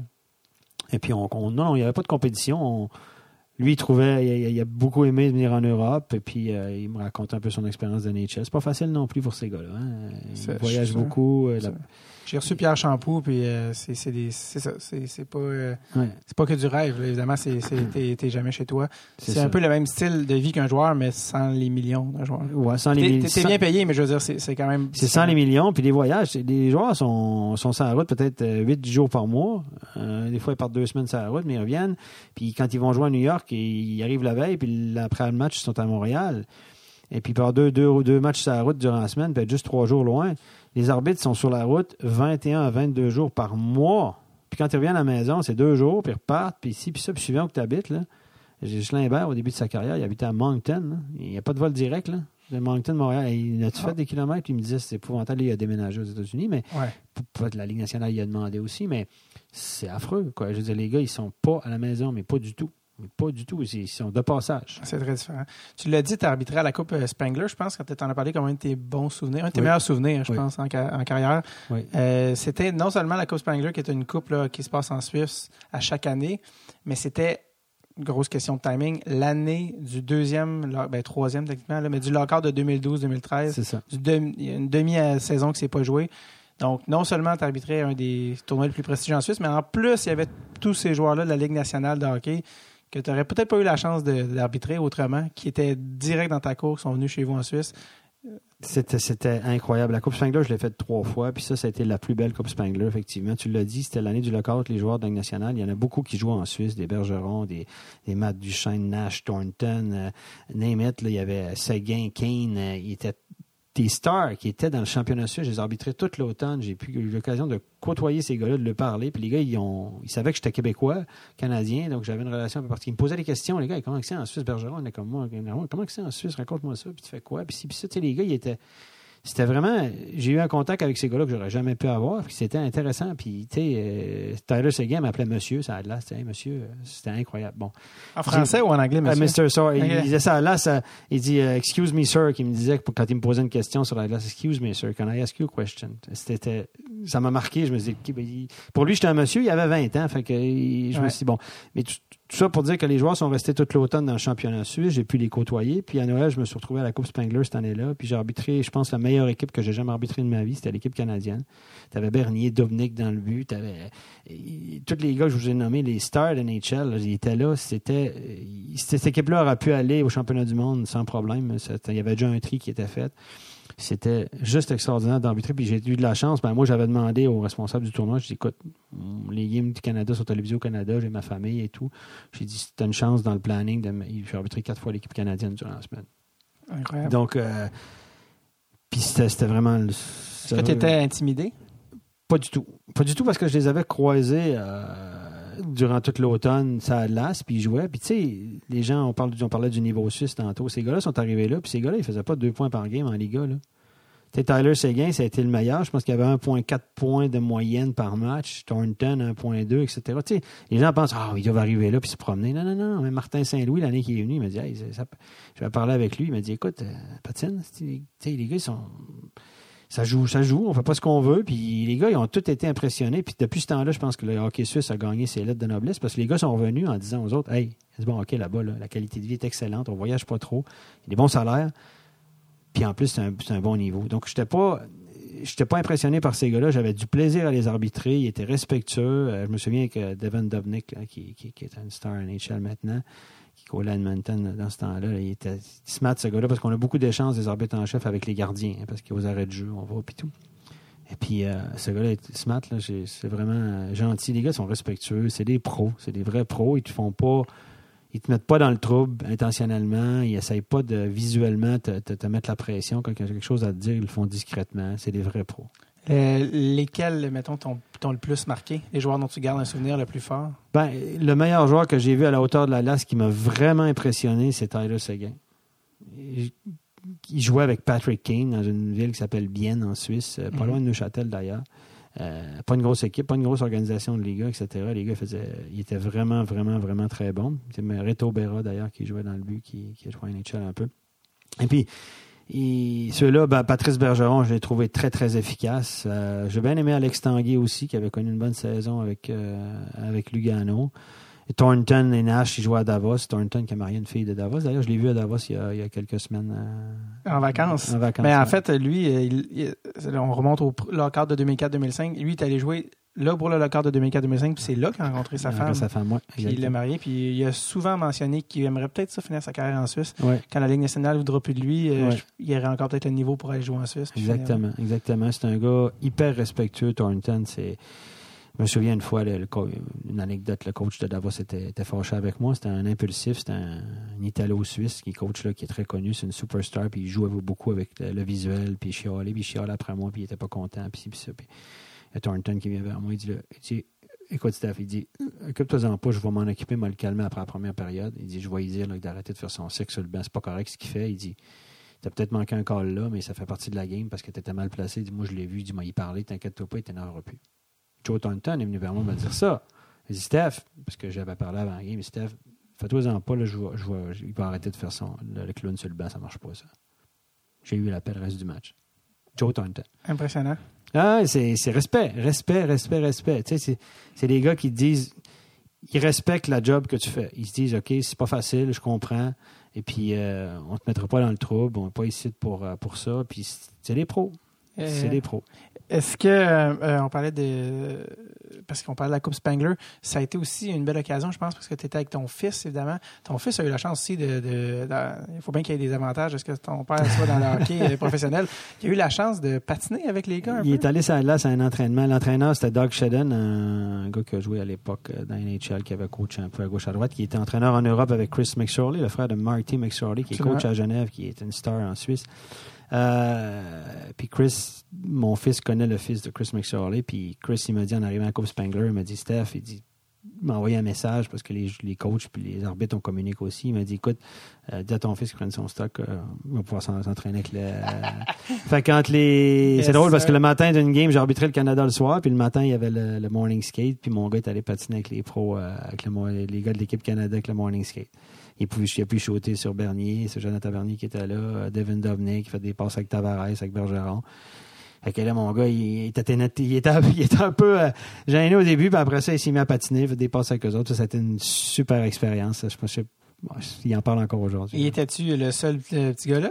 Oui, c'est le seul petit gars. En plus- bon, eux autres, ils avaient leurs enfants, mais ces gars-là sont jeunes, donc il y a des bébés. Puis Ah ouais. qui ont une journée organisée pour les familles, mais il n'y a, pas- il y a personne qui avait un enfant de 12 ans là-dedans. Là, c'était, fait que, euh, il était, après la pratique, il y avait le fils à McSorley qui était là, et puis Théo, mon fils, qui était là, ça là, qui a pu patiner avec eux autres. Puis, euh, puis mon, mon fils, il avait euh, une passe pour aller partout. Donc, il venait d'investir, il a accès Ah. là, accès là. Fait que là, il a fait des photos avec King, il a fait des photos avec tous les superstars de NHL. Corey Schneider était là aussi, il jouait avec il là, les gars, les poignets sur le fly, viens essayer de faire une photo. Les gens sont. La Coupe Spangler, c'est un tournoi compétitif, mais tellement relax parce que tout le monde est là avec les familles. Tu te croises la journée, les gars, tu vas à l'entraînement du matin, tu reviens, les gars. Il y a deux matchs par jour entre les. C'est une grande famille, puis au, le soir, on se retrouve, il y a un bar dans la glace dehors, là. C'est très spécial à Davos. Puis tu retrouves tout le monde, tu jases avec tout le monde. Puis, hey, Steph, si, Steph, ça. Je- moi, je voulais côtoyer ces stars-là. Puis, je m'appelais Steph, les gars. Là, tu te retrouvais ça c'est drôle d'être dans une position d'autorité avec eux sur la glace, mais après ça, d'être. Ouais, la position d'autorité, comme je t'ai dit, c'est tellement pro, les gars, qu'il n'y a personne qui. qui, qui, qui, C'était pas difficile. tu sais, il n'y a personne qui. Non, c'était pas difficile à faire. Puis, au contraire, moi, je sais que les gars à NHL aussi ils ont des contacts avec les joueurs d'un coulisses. Ça, on le sait pas, mais y a des relations. là. Tu sais, Ah oui. Un problème avec un joueur, ça là, la game d'après que tu l'arbitres, tu le croises avant la game avec un café dans le corridor au warm-up, puis tu dis, écoute, qu'est-ce qui se passe, puis euh, comment est-ce qu'on peut s'arranger pour que ça marche mieux entre les deux? C'est important. Il n'y a personne, les pros, là, sont, sont scrutés à la loupe. Il n'y a personne qui va avoir l'air d'un cave, ça. Mhm. Il n'y a personne qui va passer pour un innocent, puis il n'y a personne qui va avoir un problème avec un arbitre. Puis il n'y a pas un arbitre qui veut mal qu'on le fasse mal paraître. Donc en général, en général, les gars, ils cherchent toujours le contact.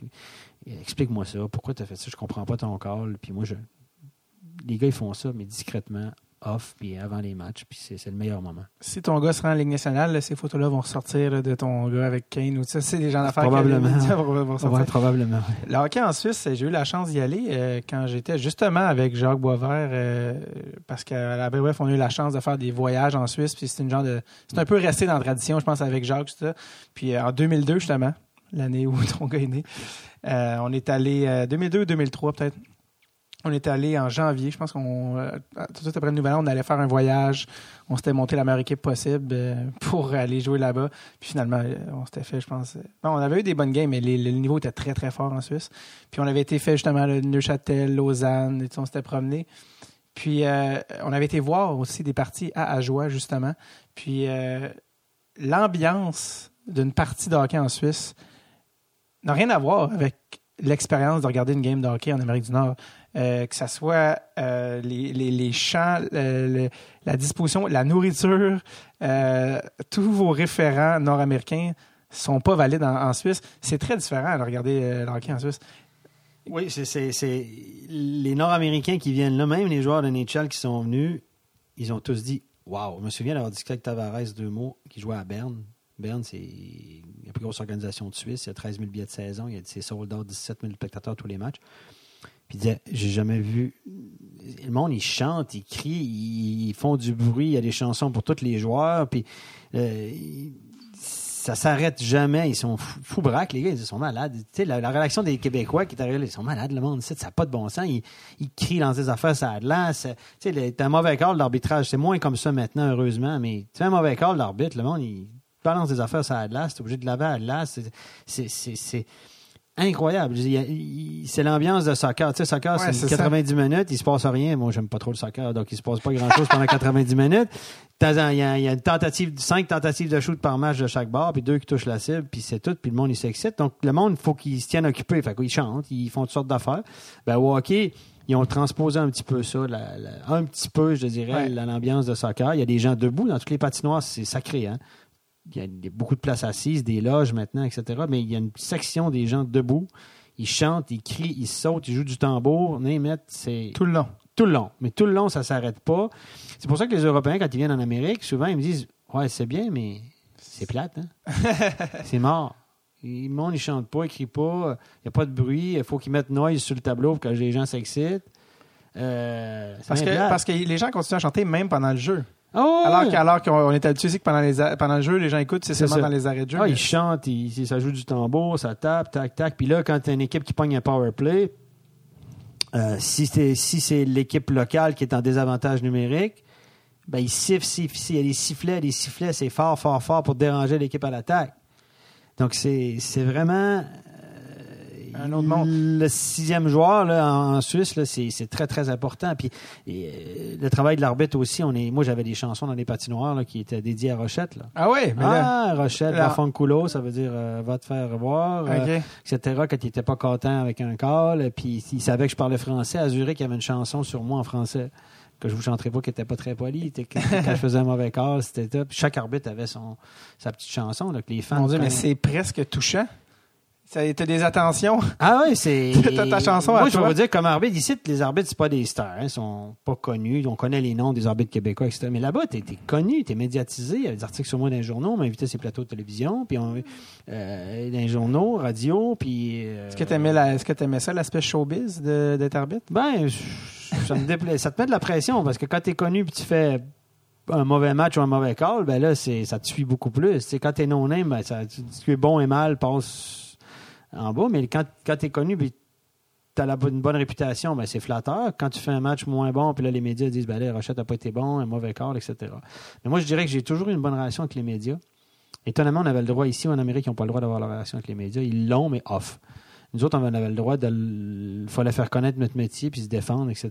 Puis moi, j'ai toujours eu des bonnes relations avec les médias. Moi, je disais toujours aux médias, avant d'écrire des niaiseries, appelez-moi. Envoyez-moi un message. Donc, souvent, après un match, je toquais à la vestiaire, je disais, là, explique-moi ce call-là, je comprends pas. OK.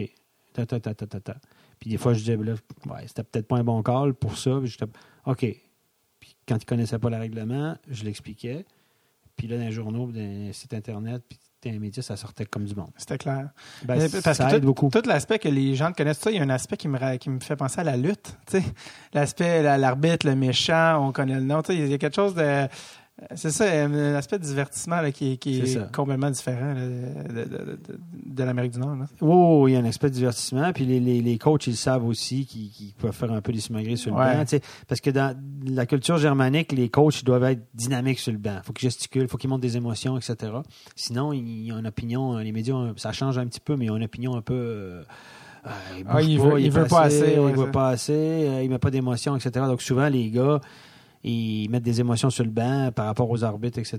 Puis tu dois dealer avec ça. Puis souvent, off, les gars, ils disent non, non, c'est bon, tout va bien, mais je suis sous pression, là, on a perdu trois de suite, il faut que je fasse un show.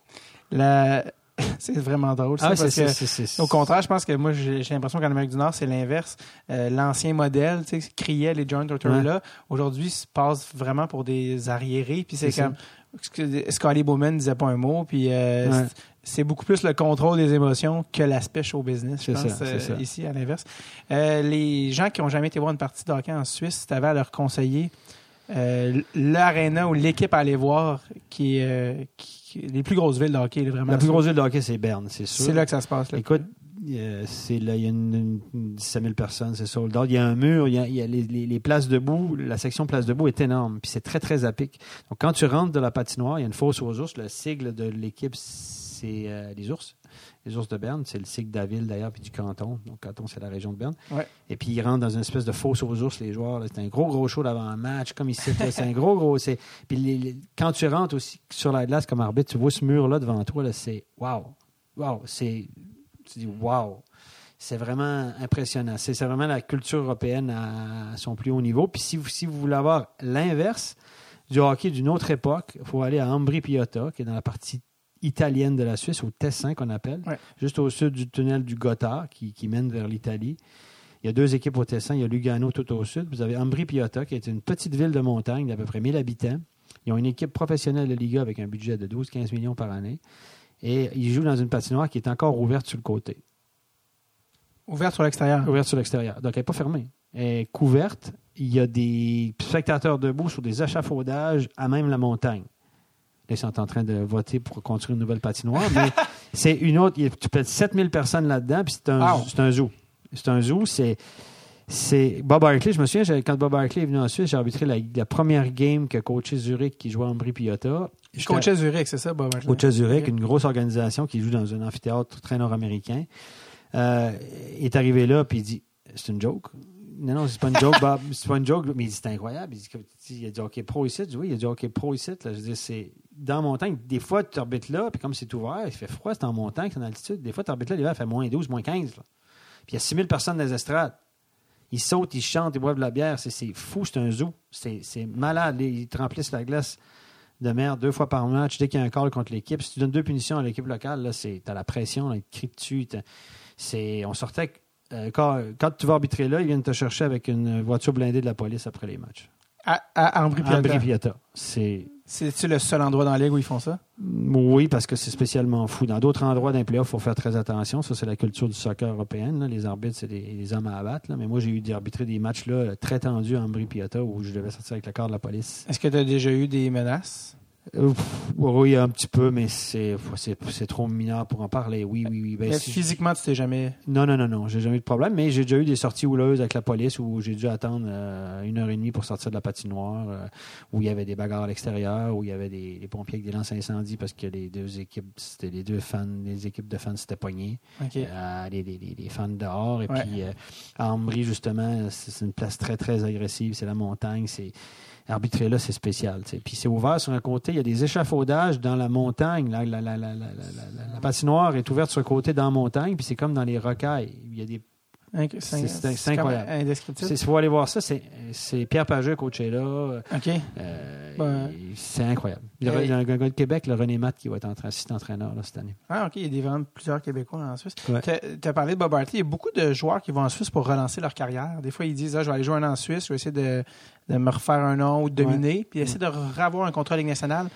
Il y a aussi des coachs qui l'ont fait. Ouais. Bob Hartley est allé. Il est revenu dans la Ligue nationale avec les Flames. Guy Boucher est allé, il est revenu dans la Ligue nationale avec les sénateurs. Mark Crawford est allé, Oui. il est revenu également. Oui. Est-ce que c'est comme un est-ce que c'est comme un modèle, genre que les, les gars, les Nord-Américains vont en Suisse pour Ben, c'est bon. Écoute, c'est, c'est le respect. Depuis, comme je t'ai dit, depuis les lockouts, les gars savent que c'est une bonne ligue. C'est une ligue pro. C'est un bon niveau. Donc, les gars n'hésitent pas à aller là-bas parce qu'ils savent qu'ils vont pas perdre leur réputation. C'est pas comme aller à. Soit coacher en France, j'ai rien contre le hockey français, mais c'est un autre niveau. Ça n'a rien à voir. C'est la meilleure, la meilleure ligue française, c'est la deuxième ligue, c'est la Ligue nationale B en Suisse, puis encore. Ouais. C'est pas payant, etc. Tandis qu'en Suisse, il y a de la bonne argent, faut pas se le cacher. Guy Boucher Mhm. a fait beaucoup d'argent. Ouais. Crawford Hartley il était bien payé. Et puis, c'est une bonne ligue où tu, quand tu tombes dans une bonne organisation, ben, tu restes à la map. Puis les, les- les gars en Amérique, ils savent qu'en Suisse, il y a du gros hockey. Donc, les gars, c'est une façon de rester dans le système, effectivement, parce que le hockey suisse est reconnu maintenant. Mais en Europe, c'est une des meilleures ligues. Je me demandais, les arbitres en Suisse, comment êtes-vous évalués? Tu sais, dire, au Ligue nationale, il y a- vous avez- les games sont regardés, a- tout est monitoré en Suisse. C'est la même chose. Toutes les games sont à TV là-bas. hein. Toutes les games sont télévisées depuis plusieurs années. Tous, tous les games sont télévisés, euh, sans exception. Tu as toutes les games, quelqu'un qui a le, le- le système, là, le, le, téléréseau, le câble, qu'il peut aller sur son. Puis il y a une extension euh, sport. Il y a toutes les games à TV. Donc, toutes les games sont filmées, décortiquées, t'es, stati- t'es- t'es- t'es suivi, t'as des statistiques, tu as des superviseurs. Il y, a du, euh, il y a des gars qui regardent la game en vidéo, qui découpent des scènes pour toi, qui te les envoient. C'est, c'est la même chose qu'ici. On est, on est pisté. Moi, c'est ça qui me commençait à me tanner à la fin de ma carrière. J'étais tanné de me faire dire des, t'es trop à gauche, t'es trop à droite, si ça, des niaiseries comme ça, j'étais plus capable. C'est, un, de- un des facts par mes superviseurs, mais, parce que c'est le nouveau trend, là, c'est que c'est plus, plus, plus, plus, plus, puis la condition physique, c'est plus, plus, plus. C'est rendu, j'avais 45 ans, puis je vais courir euh, le 30 mètres en bout de, en bas de 5 secondes. Là. Je devrais faire aussi bien que les gars de l'équipe nationale. là. Je disais, vous êtes malade, là? Je, je, je vais m'entraîner tout l'été pour faire le sprint en bas de 5 secondes, puis les conditions. J'étais très en forme, je m'entraînais et tout, mais ça devenait Excessif. trop, puis je supportais plus euh, pas la critique, mais euh, l'auto-analyse, la décortiquer, puis ça me fatiguait. Pour bout moi, j'ai arbitré euh, 850 games pro là-bas, euh, 1000 games dans ma carrière avec le niveau international, puis les coupes à gauche, à droite. Puis au bout d'un moment, tu as envie de dire, écoute, on, va aller droit au but, on va parler de deux, trois détails. Puis là, tu as des, nouveaux qui arrivent dans le système, des jeunes inspecteurs, des jeunes superviseurs, des jeunes qui, tout le temps, c'est tout le temps plus, plus, plus. Puis là, au bout d'un moment, moi, je me suis dit, là, je- ça me tannait au bout d'un moment. C'est comme, ah, là, chez moi, Avec les niaiseries. Moi, appel, des, des, des détails sur ma game. Là, tu sais. Puis quand j'allais au niveau international dans d'autres pays, parce que j'ai arbitré dans d'autres pays avec les un programme d'échange d'arbitre, puis j'allais en République tchèque, puis il y a un, un, un gars qui vient là-bas, puis commence à te faire chier sur, sur un détail. Puis écoute, boy, là, c'est bon, j'ai mon style à moi, puis c'est ça, ça me tannait un petit peu. C'est une des raisons pour laquelle j'ai arrêté relativement tôt. J'ai arrêté à 45-46 ans. Euh, T'aurais pu continuer jusqu'à quel âge? ben oui, j'aurais pu continuer jusqu'à 55 peut-être, ou quelque chose comme ça, comme certains arbitres ici. La Ligue, d'abord, quand j'ai j'aurais dit que je voulais arrêter, ils voulaient me signer jusqu'en 2020. Ils m'ont offert un contrat de 6 ans avec plus d'argent. En voulant dire, va-t'en pas. là. Ben, il voulait me garder parce que j'étais quand même un des, un des piliers, là. Un des gars qui a le plus d'expérience, qui faisait toutes les grosses games, qui se rendait dans les finales chaque année, j'arbitrais chaque année la finale et tout ça. Mais j'étais tanné, j'ai écouté mon cœur. J'ai dit non, je, suis tanné, là. Je, t'avais de perdre patience avec le système, avec les gens, etc. Je, me suis dit avant de. Puis j'avais moins de fun. J'avais plus. euh, j'avais beaucoup moins de fun quand je partais, j'avais cinq heures de route pour aller arbitrer, puis ça me tannait. C'était devenu une job. Et moi, j'avais moins de plaisir à le faire. Puis je me suis dit, non, c'est le temps pour moi. Puis quand ils m'ont offert un contrat de 6 ans, c'était en 2014, j'ai pris ma retraite. Ils voulaient me signer jusqu'en 2020 avec plus d'argent. 6 ans, c'est 500-600 games de plus. là. Quand j'ai vu ça devant moi, je dis non, non. non, Est-ce que, est-ce que quand tu regardais le- à l'autre bout de la page puis tu voyais l'argent, tu te disais ouais, mais il faut quand même que je dise oui parce que là, tu sais, j'ai. Écoute, euh, non, j'ai. j'ai- bon, j'ai- j'ai une liberté financière qui m'a permis de dire non aussi. Puis Ouais. euh, d'autre côté, on m'a offert une job à Lausanne. On- je suis revenu dans le coaching avec euh, Lausanne dans l'organisation où mon fils joue, qui, où on m'offrait quand même euh, un beau contrat, même si c'était moins payant. Mais la- pour la différence d'argent qui était quand même conséquente, une grosse différence, j'ai dit non, ça vaut pas la peine de, continuer dans quelque chose qui me plaît plus. Puis je me suis dit, c'est peut-être l'occasion pour moi de me remettre dans le coaching. Et puis, secrètement, je pensais aussi au monde des médias. On va en parler après. Ben oui, exactement, parce que t'es. Mais là, je je aux médias, mais parce qu'on a parlé de, de la Suisse, puis un peu comme Joe Thornton, euh, quand tu étais arrivé en Suisse, c'est, c'est... est-ce que tu connaissais ta femme à ce moment-là? Non, non, quand je suis arrivé en Suisse, je ne connaissais pas ma femme. Je l'ai rencontrée en 99, En Suisse. en Suisse. Donc, elle est européenne. Ma femme, elle est française d'origine, mais elle travaillait en Suisse, comme euh, dans les milieux, milieux hospitaliers, en radiologie. Donc, elle a, elle a les deux nationalités. Elle a les deux nationalités, ouais. Et toi, t'es- maintenant, tu es devenu suisse? Moi, moi j'ai obtenu le passeport suisse. J'avais des- un permis de travail là-bas. là. Puis j'ai eu obtenu un permis de résident permanent qui appelle le permis C là-bas. Et puis, en- trois ans après m'être marié, j'ai pu euh, demander la nationalité. Donc, j'ai obtenu la nationalité suisse, donc le passeport suisse en 2004. Et euh, parce que moi, j'avais entendu dire que c'est quand même difficile de devenir citoyen suisse. Oui, oui, c'est compliqué. euh, euh, ça prend plusieurs années. là. Si- si- même avec le mariage, tu ne l'obtiens pas tout de suite. Non, ça prend cinq ans. Il faut que tu sois marié cinq ans, tu résides cinq ans en Suisse avant de demander la nationalité. Fait que si ton Euh, mariage dure pas, euh, C'est mariage en blanc qui appelait. Là. Il y a des gens qui se mariaient à l'époque pour, euh, pour obtenir un. Donc, ça ne marche plus parce que la, la Suisse, c'est quand même un pays euh, très recherché. Le niveau de vie est élevé. Il n'y a presque pas de chômage. Tu sais, c'est, euh, c'est, super bien la Suisse. Donc, il y a plein de gens qui veulent aller vivre en Suisse. Donc, euh, Quand, s'il y a des divorces, s'il y a des divorces, est-ce qu'ils reprennent le passeport? Euh, je sais pas. Sinon, une fois que tu l'as, non, mais ça prend cinq ans. Il faut, que tu- faut que tu sois marié pendant au moins cinq ans puis résider en Suisse avant d'avoir pouvoir demander le passeport. Puis la procédure est relativement longue. Quand tu nais en Suisse, est-ce que tu l'as automatiquement ou non? Non, si tu nais ça. de parents étrangers, tu l'as pas automatiquement. Non. Contrairement à plusieurs pays. Contrairement à plusieurs pays. Non, Tu l'as pas automatiquement. Canada, États-Unis, tu, tu nais au Canada, C'est ça. tu as un passeport, Ouais. alors qu'en Suisse, Non, non. Pas si vite. Non, non, non. Tu n'as pas le droit de terre, comme on dit. là. T'es pas- parce que tu es né dans- en Suisse que tu l'as. ton fils n'est pas devenu suisse parce qu'il est né là. Il l'a eu parce que ses parents. Euh, Il l'a vu, lui, parce que ma femme était suisse, parce que lui il est né en 2002. Moi, je n'étais pas suisse au moment où il est Ben né. non, c'est ça, Donc, même lui, pas. à de naissance, il a le passeport canadien par mois. Ouais. J'ai dû faire euh, les démarches là-bas. Et puis, il est français et suisse par, euh, par ma femme. Donc, il y a trois nationalités. Il faut savoir que c'est intéressant d'avoir le passeport français parce que la France est dans la communauté économique européenne. La Suisse ne l'est pas. Ouais. Donc, lui, il peut travailler en Suisse et partout en Europe. Il ne sera jamais considéré comme étranger et au Canada. Je te dirais que c'est le top. Ça ouvre, Euh, ça ouvre des portes. Peut-être qu'il s'en servira Ouais, jamais, mais ça ouvre, euh, disons que pour lui. euh, C'est des beaux papiers à avoir dans, ton, dans ta poche en arrière. Exactement. Lui, est-ce qu'il se sent suisse, canadien, français? Ils ne sont pas français du tout, euh, parce qu'on vit pas en France. ça, c'est Et, ré- ça, c'est euh, réglé. Ça, c'est réglé. Ils ne se sent pas du tout, du tout français. Euh, il se sent... Suisse est comme moi. Il est comme moi. Moi, maintenant, je suis, je suis les deux. J'arrive ici, je me sens chez moi. En Suisse, je me sens chez moi. Je passe d'un pays à l'autre sans... Il a l'ac- lui, il a l'accent. Lui, euh, quand il est là-bas, à la maison, moi, je- on parle québécois beaucoup les deux. Même ma femme a pogné l'accent québécois. plus, presque plus moi, vrai virus. Ouais. Et puis, euh, quand on est là-bas, ben, on se parle beaucoup en québécois à la maison. Et puis, euh, à l'extérieur, bon, on prend un peu notre accent, on fait plus attention. On, on jongle assez facilement. Lui, quand il tombe avec ses chums là-bas, euh, tu peux Il- pas dire que c'est un Québécois. Non, c'est ça. Puis quand il revient ici, tu peux pas dire que c'est un Européen puis c'est un Suisse parce qu'il a pas un accent québécois dessus. Est-ce qu'il y a des choses, de, de- c'est drôle, de, de voir ton fils euh, naître dans un autre pays, tu sais, que le tien, puis de, toi, t'es Québécois, est-ce qu'il y a des affaires que tu lui montres, des trucs de culture, que ce soit des films, des, euh, des trucs où tu dis, Ah, moi, ça, je veux que mon gars voit ça. Oui, oui, oui, ça c'est important. Il y a, il y a des, des- des- des- les boys, enfin, il y a plein d'affaires au Ouais. Québec où il, oui, oui, dans ce temps, j'y montre plein d'affaires. Il- mais il vient ici puis il adore ça. Hein. Il, il sait, il sent, il sent, il sent, il sent québécois Ouais, aussi. ouais, Quand il vraiment. est ici, il sent. Oh, il se sent canadien. Pour ça, il est pas, euh, il est très à l'aise ici. Puis euh, il y a des affaires qu'il adore ici. Il y a des affaires qu'il aime moins. Il y a des affaires qu'il aime plus en Suisse, évidemment. On aimerait savoir le meilleur des deux mondes tout le temps, là, mais. euh, C'est comment vivre, vivre en Suisse? Par rapport à ici, on, on- genre, oui, c'est un pays européen, occidental, ça, mais qu'est-ce que t'aimes de la Suisse que tu, que tu dis, ouais, je suis content d'habiter là? Bon, c'est un pays structuré. Euh, c'est un pays où le niveau de vie et les salaires sont excellents. On a une vie aussi euh, superbe. Ouais. Euh, moi, on gagne aussi très, très bien notre vie, il faut le dire. Euh, mais c'est un pays où ordré, structuré, c'est pas des botcheux. Euh, les écoles sont bonnes. Les gens sont respectueux. Les gens sont très, très, très respectueux de la vie privée des autres. Des fois trop. Des fois, ils sont trop à cheval sur les principes. Mais euh, c'est un pays où il n'y a pas de soucis. Tu peux sortir tard le soir. Il y a peu de violence, peu de criminalité. Il y en a, oui, évidemment, mais il y a n'y a pas de problèmes sociaux évidents.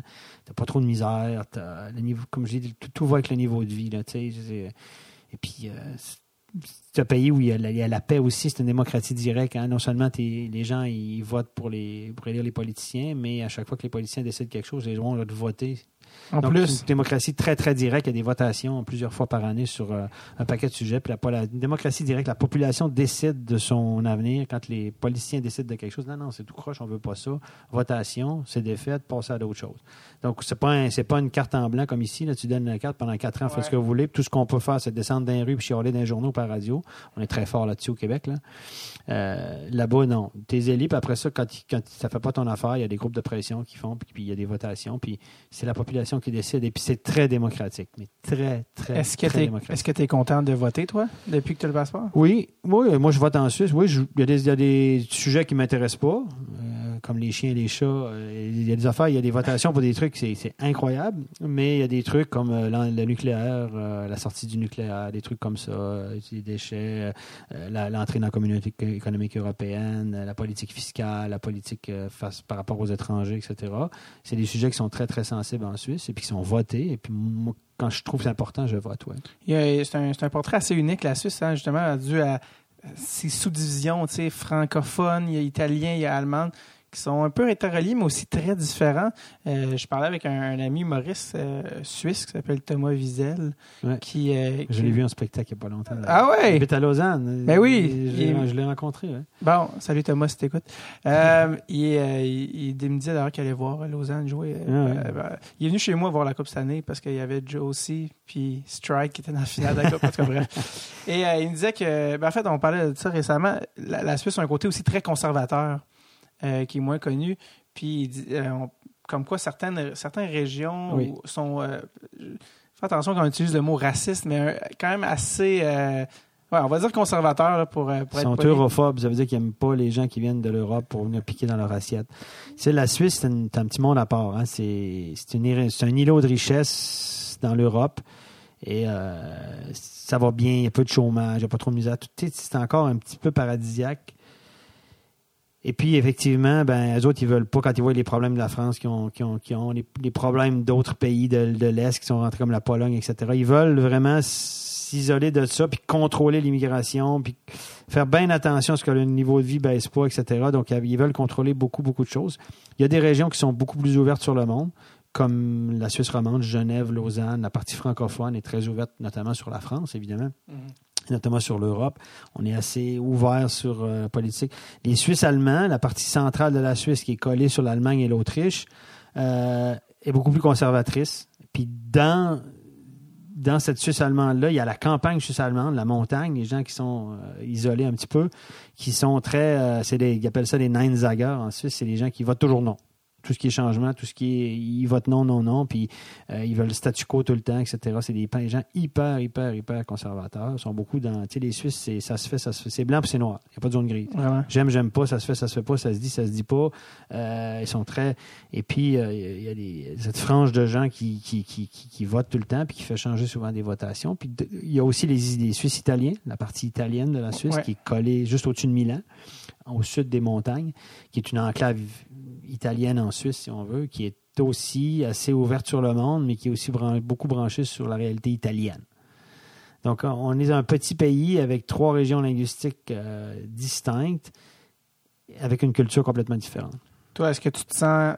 Est-ce que quand tu es comme Québécois là-bas, tu te dis, en arrivant de base, tu te dis, OK, je suis un peu plus à gauche quand même, ou pas nécessairement, ou. euh, euh, ou est-ce que il y a quelque chose qui t'a frappé, tu te dis, oh, OK. Ouais, Dans la politique gauche-droite, tu veux dire? Ouais, exact. Ben, moi, Ou toi, tu étais plus à droite, tu sais. Ben, moi, je suis assez à droite. J'étudie au HEC, donc, euh, comme on a déjà dit. comme on m'a déjà dit. Un gars de Québec, un gars de Québec qui étudie au HEC. C'est ça. J'ai été formaté, je suis formaté à la main. On a déjà dit en Suisse, il y a des, des gens de gauche, qui, des profs de gauche qui me disaient, t'es t'es formaté, tu te rends même plus compte, t'es formaté à la mentalité nord-américaine de l'économie, l'économie capitaliste, etc. On m'a déjà dit, t'es- t'étais brainstormé, puis t'étais brainwashé, tu, tu, tu- tu- Ouais, ça, ça me fait rire, c'est des discussions qu'on, qui, c'est- qu'on houleuses des fois qu'on a, mais je suis assez à droite. Sauf que je, je pense que, pas autant que les Américains, parce que je pense qu'il ne faut pas laisser les, les gens crever dans la rue, puis les gens pauvres, etc. Donc, Ouais. je trouve que la Suisse a un juste milieu. Ici, ici, je trouve qu'on est dans l'extrême social. Le gouvernement a remplacé Dieu. Du- Dans les années 40, 50, 60, c'était Dieu. Ouais. Euh, il allait prier, etc. Puis Dieu, c'était le... Puis aujourd'hui, le mot gouvernement, le gouvernement a remplacé Dieu dans la société. C'est que chaque fois qu'il y a un problème, c'est le gouvernement, c'est le gouvernement. On est une société d'assistés. Je trouve, au Québec, ce que je perçois quand je reviens, je lis les journaux, il y a des choses qui me choquent. Un peu comme les Français. On est les mêmes chialeux que les Français. Puis on, se relie beaucoup à, à- au gouvernement pour pallier à tous nos manques. La manne du gouvernement, c'est donc bien important. En Suisse, on est, c'est un pays qui est social, qui, se situe entre, les États-Unis puis le Québec, puis la France, mettons, où il- on est à droite quand même. Je veux dire, il faut que tu te débrouilles, puis euh, tu travailles, puis euh, tout n'est pas facile. Par contre, il y a des programmes sociaux euh, qui sont très développés, où les gens, par exemple, les caisses de pension d'entreprise, ici, au Québec, tu n'es pas, pas obligé de payer une caisse de pension. Il y a des employeurs qui n'ont pas de caisse de pension pour leur... Là-bas, c'est obligatoire. Donc, euh, puis le système social de base est très, très développé. Les assurances sont super. Donc, euh, on ne paye pas tant d'impôts. Donc, l'État ne se, se met pas à la place de l'individu, mais intervient quand même. Je trouve que la Suisse, c'est un juste milieu, à mon avis. Très intéressant. Il faut absolument que je te demande, est-ce que tu avais aimé le spectacle de Thomas? Oui, oui, j'ai bien aimé le ta- spectacle de Thomas. Il est, euh, j'aime bien parce que c'est un gars qui fait pas de stépette sur la scène comme euh, Anthony Cavana ou quelque chose comme ça. C'est pas un gars qui bouge beaucoup. C'est, puis il est pas visuel parce qu'il bouge pas beaucoup. Il est, il est là la scène, mais son texte est, est excellent. Euh, Il, est- il est très bon, Thomas. Moi, je l'aime beaucoup. Il était venu d'ailleurs au, souper de soutien de- du club de hockey Lausanne, de Lausanne où je travaillais. Et puis, euh, il avait passé tous les joueurs en revue un par un, puis ils avaient ça, c'était, c'était vraiment bon. Moi, j'ai beaucoup aimé. Il y a des joueurs qui n'ont pas apprécié, mais Roasté. euh, c'est ça. C'est drôle. Il, était au Québec euh, pour juste pour rire été, puis euh, il me dit, euh, il m'envoie un truc. Il est, il est invité pour une partie euh, caritative, Team Josie versus Team Stride. Ouais. Moi, je suis monté dans le milieu d'un rideau. Il faut absolument que tu on a, tu sais, c'était même une petite société que lui, ils l'ont tout de suite demandé. Moi, j'étais, il faut absolument que tu ailles. C'est incroyable. Je, Ouais. je prendrais l'avion à ta place. J'irais si ça tente pas. Puis il était, mais là, moi, je sais pas vraiment patiner. fait que là, il voulait qu'on loue une aréna. En fait, il me disait, peux-tu me montrer à pour patiner? Ah, je pense qu'il nous restait deux jours, deux jours avant qu'ils prennent l'avion. Il Mm. fallait trouver une glace au Québec avec des paires de patins puis des. C'est en tout cas finalement un peu le temps, mais j'ai dit faut absolument que tu le fasses. Puis euh, reviens au Québec euh, à cet hiver, je te monte à patiner puis tu m'invites l'année prochaine à jouer euh, avec les gars. Mais, euh, mais bref, euh, pour ceux qui connaissent pas Thomas qui est un humoriste euh, justement de la Suisse romande. mais Lausanne. ben oui, en fait, puis c'est assez intéressant parce que on- quand on parle des différences de marché, au Québec, on est 8 millions, puis il y a un gros marché d'humour, tu sais. Puis lui, à chaque fois que je le présente au Québec à quelqu'un, je lui dis, ah, c'est Thomas, il est humoriste suisse.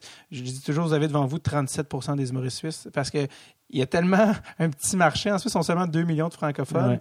que des humoristes francophones, il n'y en a pas. euh, puis c'est probablement que ceux qui, a peut-être beaucoup qui veulent aller en France, alors que lui fait beaucoup euh, des trucs spécifiques à la Suisse, Ouais. que ce soit justement, tu viens de le dire, d'aller faire le club de hockey, l'actualité, la politique suisse. Ouais. Donc, euh, en tout cas, bref, Thomas Wiesel. Donc, euh, non, mais ce que je ça, m'aurait un petit peu. J'aurais adoré que sur, sur tape, tu dis non, c'était mauvais, j'ai détesté, puis là, il aurait écouté ça, puis ça aurait été très drôle. Mais non, mais, mais- mais tant mieux, c'était bon. Euh, T'en as parlé aussi, euh, justement, euh, dernier point, t'étais t'es maintenant dans les médias. C'est quelque chose que. En fait, c'est quoi exactement que tu fais dans les médias? Ben, écoute, je vais être euh, consultant à plein temps, donc je vais travailler dans les studios de télévision, sur le plateau de télévision, euh, trois, quatre soirs par semaine pour euh, un nouveau réseau, de télévision qui s'appelle MySports. Si on veut, euh, en Suisse, il y avait un réseau de télévision de sport qui était dominant, qui était presque unique, ça s'appelait Téléclub Sport. Et euh, ils ont perdu le contrat. C'est comme s'il y avait eu juste RDS, Téléclub, c'est RDS, qui ont eu le Ouais. hockey pendant des années. Puis là, il y a un nouveau joueur qui, a- qui apparaît, qui s'appelle MySports. C'est une nouvelle chaîne de télé re- reliée à un autre euh, câble distributeur. TVA Sport, c'est un peu arrivé avec le Québec. Exactement. Et puis, c'est une télé aussi payante, etc. Puis voilà, donc ils sont arrivés dans le marché, ils ont coté, puis ils ont bidé, puis ils ont obtenu les droits pour le hockey suisse et international pour cinq ans. Et puis, donc, tout est à construire. Euh, c'est un nouveau réseau. euh, tout. Puis eux autres, moi, des trois dernières années, j'ai été entraîneur euh, responsable du mouvement junior à Lausanne, où mon fils euh, jouait après ma carrière d'arbitre. Et puis, j'ai... Mais ça, t'en fais encore. Hein? T'en fais encore, ça, non? Ou Du développement à Lausanne. non, j'en ferai plus. du- J'en ferai plus à partir de l'année prochaine. Ah, OK, OK. J'en ai fait pendant trois ans. J'étais aussi assistant coach des juniors. Et euh, à côté de ce job-là à Lausanne, je faisais des. Puis j'étais invité sur les réseaux de télévision. J'avais un petit talk show euh, le lundi soir qui s'appelait L'Épocaliste, que les gens peuvent trouver sur Internet, qui était très connu. Puis ben, je pense qu'ils ont trouvé que je faisais une bonne job. J'étais assez à l'aise là-dedans, derrière les caméras et tout ça. Puis euh, les autres, il y avait besoin d'être très fort en Suisse romande. La Suisse romande, le hockey est très, très fort. Il y a trois grosses équipes, Fribourg, Lausanne et Genève. Puis c'est très populaire, le hockey. C'est sûrement la région en Suisse où c'est le plus populaire. Donc, il y avait besoin d'être très bon en français sur les plateaux de télévision, le suivi, tout ça. Puis ils m'ont fait une offre pour travailler à plein temps pour eux autres. Donc, pour la chaîne de télévision, ça, ça veut dire que trois, quatre soirs par semaine, je vais être live sur le plateau, comme, euh, comme Bergeron, comme euh, les consultants de TVA Sport, tout ça. Moi, je ne je, je vais être- je serai pas, le, je serai pas le, le- le- le journaliste, je vais être le, le consultant. Est-ce que, est-ce que tu es là pendant le match, tu fais la description, c'est ça? Non, je fais pas la description. Je fais entre les, avant match, entre les périodes, Ok. après le match. Je vais avoir ma chronique un peu comme la chronique sans Ok. filet de Bergeron. Et puis après, on fait un petit talk show avec des invités. OK, Donc, parce que j'avais vu sur YouTube un donné où tu faisais, où tu avais vraiment un, un casque d'écoute, puis pendant la partie, tu décrivais le match. J'ai fait ça à Téléclub. Ça veut dire qu'à Téléclub, où j'étais consultant de temps en temps, parce que ma job de Lausanne ne permettait pas, j'y allais Ouais, de temps en temps. À la fin de la saison, au mois de mai, ils m'ont demandé de faire de la description de games d'NHL, parce que Téléclub présentait des games live d'NHL, puis ils m'ont demandé si je voulais pas commenter des matchs, essayez ça. Puis j'ai dit, go, j'ai essayé ça. Donc j'ai commenté beaucoup de matchs de NHL pour Téléclub, on the side, durant les playoffs cette année. Donc c'est sûrement ça que tu as vu. Ouais. Et puis, euh, j'ai j'ai co-commenté aussi euh, en direct des games de la Liga en Suisse à l'oc- à l'occasion. Est-ce que tu as aimé ça? Parce que c'est comme tout jeune s'amuse quand il est jeune en jouant à NHL. J'ai bien euh, aimé ça. Il reprend à Ouais. jouer au commentateur. Est-ce que c'est quelque chose que tu J'ai bien aimé ça. Ce que, j'avais de la misère à faire, c'est mettre des émotions. Tu sais, c'est comme, hey! mais tu sais, m'exciter, le gars, deux contre un. J'avais beaucoup de misère à mettre des émotions parce que moi, j'ai toujours regardé ça flat comme consultant. Tu sais, moi, je crie pas ben, ben les matchs. Par ma job, j'ai jamais eu. Il fallait pas que je mette d'émotions. Et puis euh, là, il faut que j'en mette. Donc, au début, j'avais de la misère. Puis après, c'était pas pire. Je me réécoutais. Je me dis, oh, c'est bon, je commence à. à l'avoir. Mais c'est pas, ce sera pas ma job à MySports. Ils vont m'utiliser comme consultant. Ça Je veut dire que je vais être. Ils ont engagé plusieurs journalistes, tout ça. Puis moi, je vais être comme le gars qui va. Je vais m'asseoir avec les journalistes. Je vais dire là, à soir, tu vas faire ce game-là. Toi, tu fais ce game-là. Je vais parler avec eux autres. Je vais dire check ça. J'ai besoin d'un feedback sur ça. Toi, tu vas aller à l'entraînement l'autre matin. J'ai besoin de ça. Tu me donnes les lignes. Tu me donnes comment ce gars est utilisé. Parle à tel gars. Moi, je vais aller voir des pratiques le matin.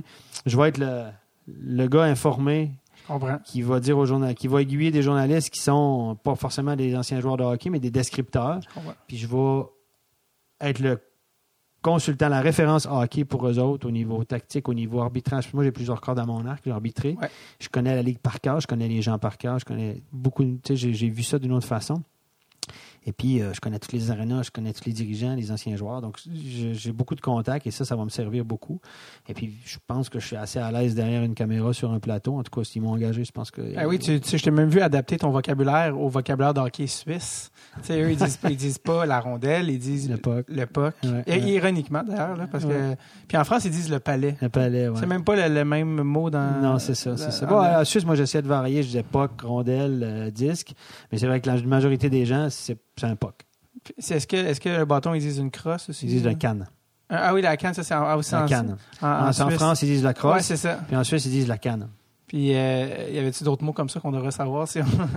Euh, ben, ils utilisent beaucoup d'anglicisme. Là. Euh, Tu dis pas échec avant, échec arrière. Tu dis back check, forward check. Ah, bon, c'est- Euh, aiment- ils sont- les Suisses sont pas comme nous. Ils n'ont pas besoin de protéger leur langue. Là, il, y a, il y a- il y a 60 millions de Français à côté d'eux autres. Donc, ouais, c'est ça. Ils n'ont pas besoin, puis ça fait même cool d'utiliser des, des anglicismes, pinch, puis ici, puis ça. Donc, euh, euh, il n'y a aucun problème avec ça. On utilise beaucoup de mots anglais. Donc, on peut te voir à la télé euh, à MySports dès l'automne 2017. Dès le 8 septembre, premier match en direct live, c'est Lausanne contre Genève. C'est un derby qu'ils appellent un derby, c'est une rivalité naturelle. Ils appellent ça un derby, eux autres. C'est Lausanne contre Genève en Suisse romande, ça attise les passions, ça va être full. Euh, c'est la première diffusion officielle de MySports où je vais être sur le plateau de télévision. Euh, et là, on va probablement m'accuser d'être trop pro Lausanne parce que mon fils joue à Lausanne puis j'ai coaché à Lausanne, mais euh, j'essaie de rester. Mais go Lausanne! oh, écoute, je trouve que j'ai des affinités à Lausanne, forcément, mais à Genève, on fait de l'excellent travail. C'est un très bon club de hockey qui, qui Lord Henning est rendu là. Il y a des anciens joueurs dirigeants de Vancouver qui sont rendus là, qui ont pris le, le contrôle. Il y a beaucoup d'anciens qui vont même finir leur, euh, leur, leur jour là. Et j'allais te demander si tu avais eu la chance de croisé sur ton chemin un certain Alex Kovalev euh, qui a fini en Ligue nationale B? J'ai passé une journée complète avec lui au mois de septembre parce qu'il est rendu il a joué en Ligue nationale B à Viège. Viège, c'est une ville de montagne, là, au bout de la Suisse romande. C'est allemand, mais c'était à la limite entre la Suisse romande et la Suisse allemande. Euh, il joue dans une patinoire, euh, petite patinoire de 3-4 000 personnes pourries. D'ailleurs, il y a une nouvelle patinoire qui est en construction. En, Suisse, on est en train de renouveler beaucoup le, les patinoires. Et puis Kovalev est copropriétaire. C'est assez nébuleux. On ne sait pas trop ce qu'il fait là. Euh, il est là avec sa famille. Il, il, aime bien piloter son avion. Il y a un petit aéroport pas loin parce qu'il pilote d'avion. Ouais. Et puis, il a joué là un peu. Il a été... Là, il, ça, je, Il pense, jou- je pense qu'il va arrêter. Là. Il a joué un petit peu, genre un ou deux ans. Après ça, il est devenu GM. GM, ouais. Puis là, il est... en fait, la- l'année où il a joué comme joueur, il s'était fait renvoyer, il s'était fait suspendre. Puis le- la, son équipe s'était rendue en finale. Puis je pense qu'il avait regardé le match avec les partisans dans un bar. c'est ça. Puis là, quand l'équipe a gagné, il est allé à l'aréna. Après ça, quand il a pris sa retraite, il est devenu GM, si je me trompe pas. Puis un moment donné, il a eu des blessures. Puis il a il, rejoué. il a rejoué. Puis là, il a fait, je sais pas combien de Bon, points moi, je connais bien le coach qui, qui l'a coaché. C'est John Fuss. C'est un gars de Toronto. Là, que son fils joue à Lausanne aussi. C'est un gars qui a une bonne carrière là-bas. Puis il m'a dit c'est, avoir, avoir Kovalev alentour, c'est compliqué. Là. Mais euh, C'est- un quel- gars de hockey, mais c'est un gars qui, qui coachait ça. Puis manager le fait que lui, c'est, il est là, c'est, c'est pas facile pour un, un entraîneur de rester en place là-bas. Mais Kovalev, je, ben, je l'ai côtoyé. C'est pas un chum à moi, mais je l'ai rencontré plusieurs fois. Puis il était à Zurich en septembre passé. On a eu une espèce de, de journée de travail dans un hôtel zurichois où on discutait de, de- de- on était des groupes de travail. Puis moi, j'étais dans le même groupe de travail qu'Alex Kovalev. Et puis, on était les deux en sous-groupe. Parmi le groupe, on avait un sous-groupe. Puis je travaillais avec Alex Kovalev. Donc, j'ai passé une, une journée avec lui complète. euh, Vous deviez faire des exercices ensemble? euh, ouais, bon, on parlait surtout de la philosophie du hockey suisse, les changements, la mentalité, etc. Puis de la Suisse euh, se repose beaucoup de, qui essaie de se positionner dans le hockey mondial, d'augmenter son niveau tout le temps. Puis qu'est-ce qu'on, la question du jour, c'est qu'est-ce qu'on peut faire pour améliorer le hockey suisse, pour améliorer notre équipe nationale, etc. Donc, euh, ça passait par la Ligue nationale 1, la Ligue nationale B, Ligue de jeunes, etc. Est-ce que Comme- ça l'intéressait? Oui, oui, oui, il était pas pire, il était pas pire, mais il est encore top shape. Là. Il, est shapé comme un, comme Un cheval, C'est impressionnant. Là. Ouais. Mais il est, euh, oui, oui, il- de temps en temps, il disait son, Il a, son il grain a. de sel. Ouais. Ouais. Il parle en anglais, il parle pas français, il Non, parle pas allemand, mais c'est en, en anglais. Mais c'est un, c'est un gentleman. Il était bien correct. Il, a, il prend pas les gens de haut. En tout cas, moi, il m'a pas pris euh, comme un- il- C'était bien correct. C'est- quoi une bonne journée avec lui. C'est quoi que tu retiens de ta journée avec Alex Kovalev, tu sais, qui est comme un personnage? Ben, c'est drôle. quand je me retrouve en Suisse avec ces gars-là, j'ai pas l'impression. Tu sais, je me dis, c'était-tu Alex Kovalev qui était une superstar à Montréal? Si tu Je- si t'avais pas su, t'aurais. tu Si t'avais pas su que ce gars-là avait ça pu être un joueur que joue en Russie qui est débarqué là que je connaissais pas. C'était Ouais. la même chose. Moi, j'ai pas, j'ai pas, non, j'ai pas cette relation euh, star, machin, Ouais. Kovalev, etc. C'était euh, body body là. Mais comme tu semblais dire, euh, ça, lui, son surnom ici, c'était l'artiste. Ouais. Pour euh, différentes raisons. Autant, autant son haut talent puis ses, bon, ses habiletés assez singulières, mais aussi qu'il y a un peu un tempérament euh, imprévisible ou un peu un. Un Je russe. sais pas si on peut dire un ego. Ouais, c'est ça. Un euh, Russe. Écoute, les Russes sont connus pour ça. hein. Je veux dire, ils ont une, cu- c'est une culture différente, faut le dire. Faut pas se gêner, c'est pas négatif. Ils ont une culture différente. Ceux qui ont joué avec des Russes, côtoyé des Russes, ils vont vous le dire, c'est une autre culture. Moi, j'ai côtoyé des Russes, des équipes russes dans les compétitions internationales, à gauche, à droite. euh, c'est spécial. C'est spécial. très, très C'est intéressant. C'est spécial. pas un mythe, c'est pas un mythe. Ah non, non, c'est pas un mythe. C'est une autre culture. Ils ont tendance à devenir euh, plus ouverts sur le monde. Forcément, les prochaines générations, ce sera un peu différent. Ouais. Mais euh, c'est space. J'ai eu des aventures assez spéciales avec des, des équipes russes, des joueurs russes dans les tournois internationaux, etc. C'est spécial. J'ai- Dans quel de tous les exemples. euh, Ben, à Chamonix, j'avais arbitré la Coupe euh, du Mont-Blanc avec l'équipe nationale française qui, euh, qui jouait à Chamonix, justement. Ça, c'était le temps des fêtes. Ça, ça remonte à 2005, mettons, dans ce coin-là. Et puis j'étais au, au même hôtel qu'eux autres, etc. Puis disons que leur comportement social à l'hôtel était juste épouvantable. Tu sais, J'avais les, les Français qui étaient là, puis qui se donnaient de la peine, puis ils servaient des steaks, euh, des steaks, puis quelques cuissons, puis ça, ils s'en foutaient complètement. Mais ça, c'est à la table, puis ah ouais, ils mangeaient le dessert avant leur repas principal, puis ils finissaient par la soupe, puis tout ce qu'ils voulaient, c'est s'en aller se coucher. Ils arrivaient dans un restaurant, puis ils se comportaient comme... Ah, C'était épouvantable. Il- Les Français qui étaient là, tu sais, ils donnent de la peine dans les hôtels à Chamonix, les cuisines Ah oui. françaises, etc. C'était juste un non-respect des, des normes là-bas, puis ils s'en foutaient, mais complètement. Puis je me souviens, j'avais mis un russe dehors parce que j'avais donné une punition à un russe, puis il a fait une feinte de me rentrer dedans. Ben voyons. Je donne ma punition, puis j'annonce ma punition, puis il s'en venait en bas de punition, puis je passe à côté de lui, puis il était pas content. Et puis il a fait une feinte comme pour ma poignée, pour, pour ma, comme pour me checker, tu sais. Ouais. Puis c'est juste tassé au dernier moment. Je l'ai mis dehors. J'ai dit, t'es parti, t'es game over, mon homme, c'est dressing room. Et puis il y avait des bodyguards avec eux autres qui étaient là, des, des, des, des, des gars, vous imaginez comme on voit dans les films, là, euh, euh, les bodyguards des- russes. Des, gros Russes là, qui étaient là avec eux autres, puis avec des liasses de, de billets américains dans les, pieds, dans, dans- dans les mains, puis dans les poches, puis tout le kit. Puis ils m'avaient. ils m'attendaient après la game devant le vestiaire, puis ils avaient essayé de m'intimider. euh, vraiment intimider, tu sais, genre, t'es qui toi, t'as mis dehors, ta, ta, ta, tu vas voir que si, euh, si tu fais un rapport trop méchant, puis tu le suspends, tu vas avoir des problèmes avec nous autres. Donc c'était très insidieux, c'était assez intimidant. Moi, j'ai tenu mon bout, j'ai pas eu peur. T'étais-tu tout seul? Ben, j'avais mes juges de ligne qui étaient là, le superviseur, mais tu sais, les gars étaient. Puis là, tu voyais que le reste de la game, il était à côté du banc, puis tu sais, ils te regardaient méchamment. Imagine, tu sais, c'est le mythe, là, c'était exactement ça, là, tu sais, la mafia russe, là.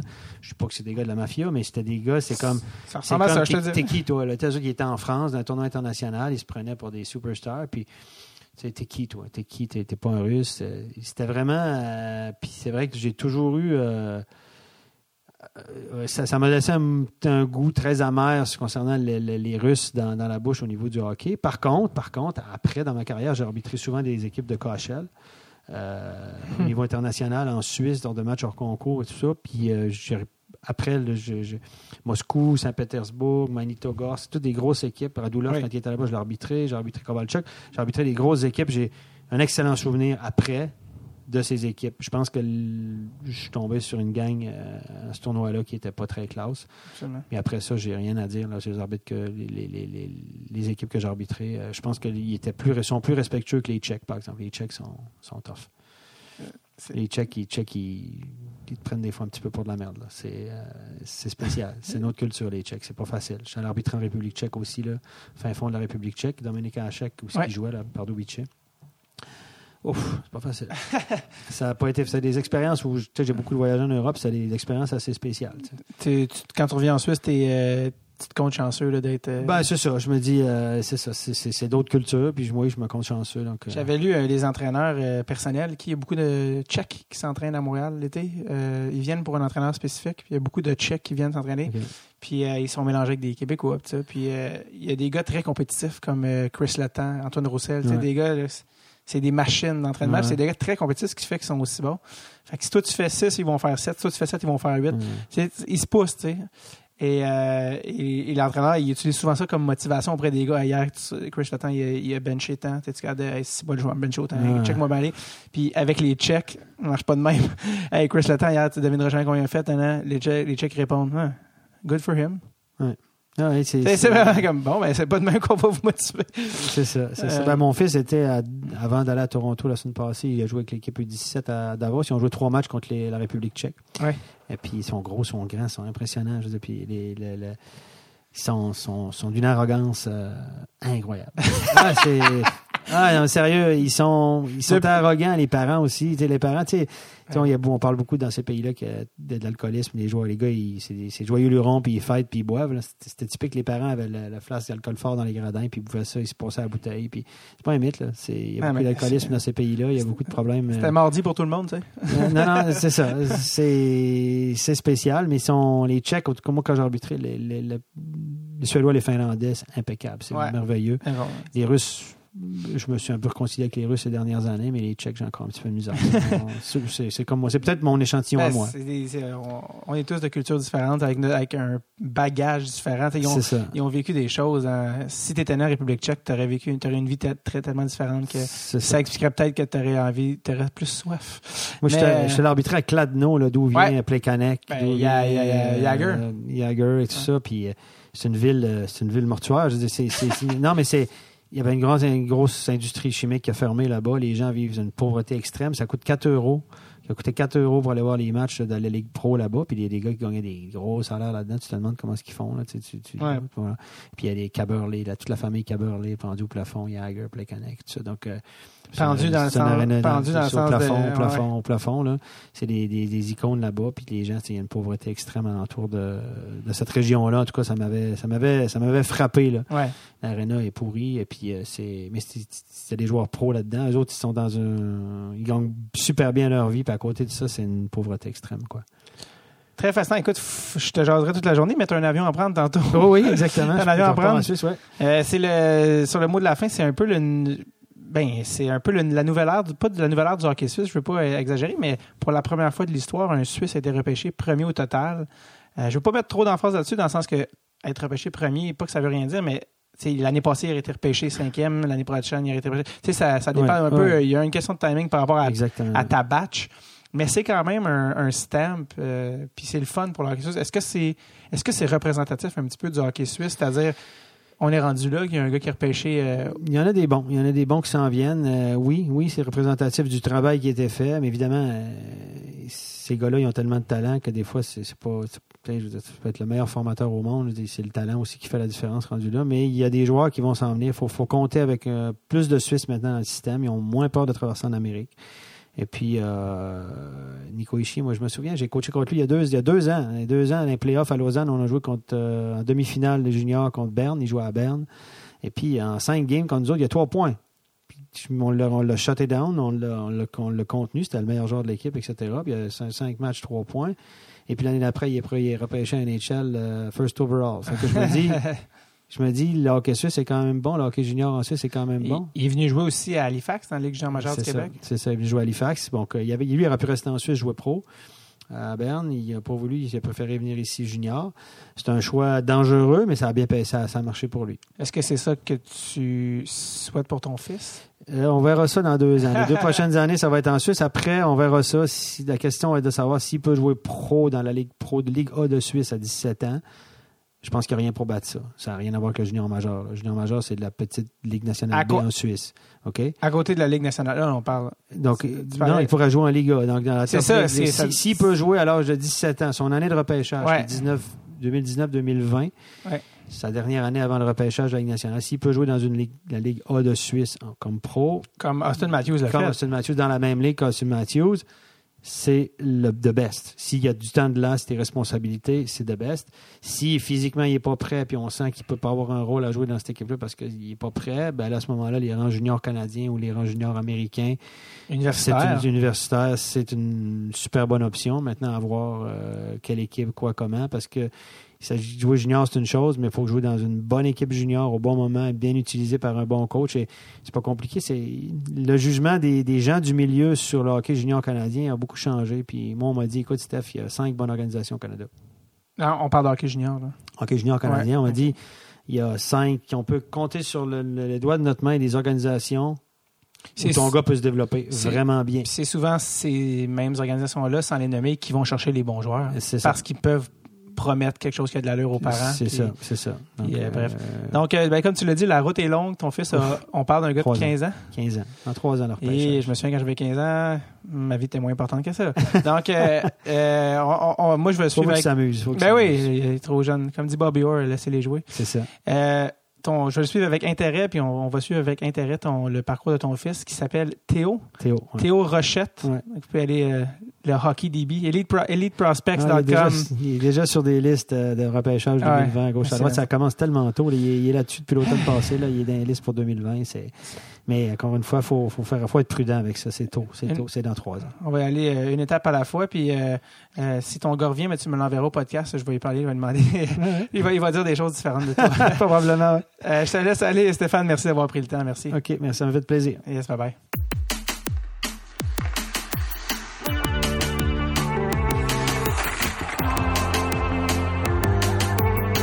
Merci à Stéphane d'avoir pris le temps, lui qui est au Canada quelques jours par année, et qui a même fait de la route de Pont-Rouge à la Binière pour venir me rejoindre pour faire l'épisode. Merci Stéphane, c'est très apprécié.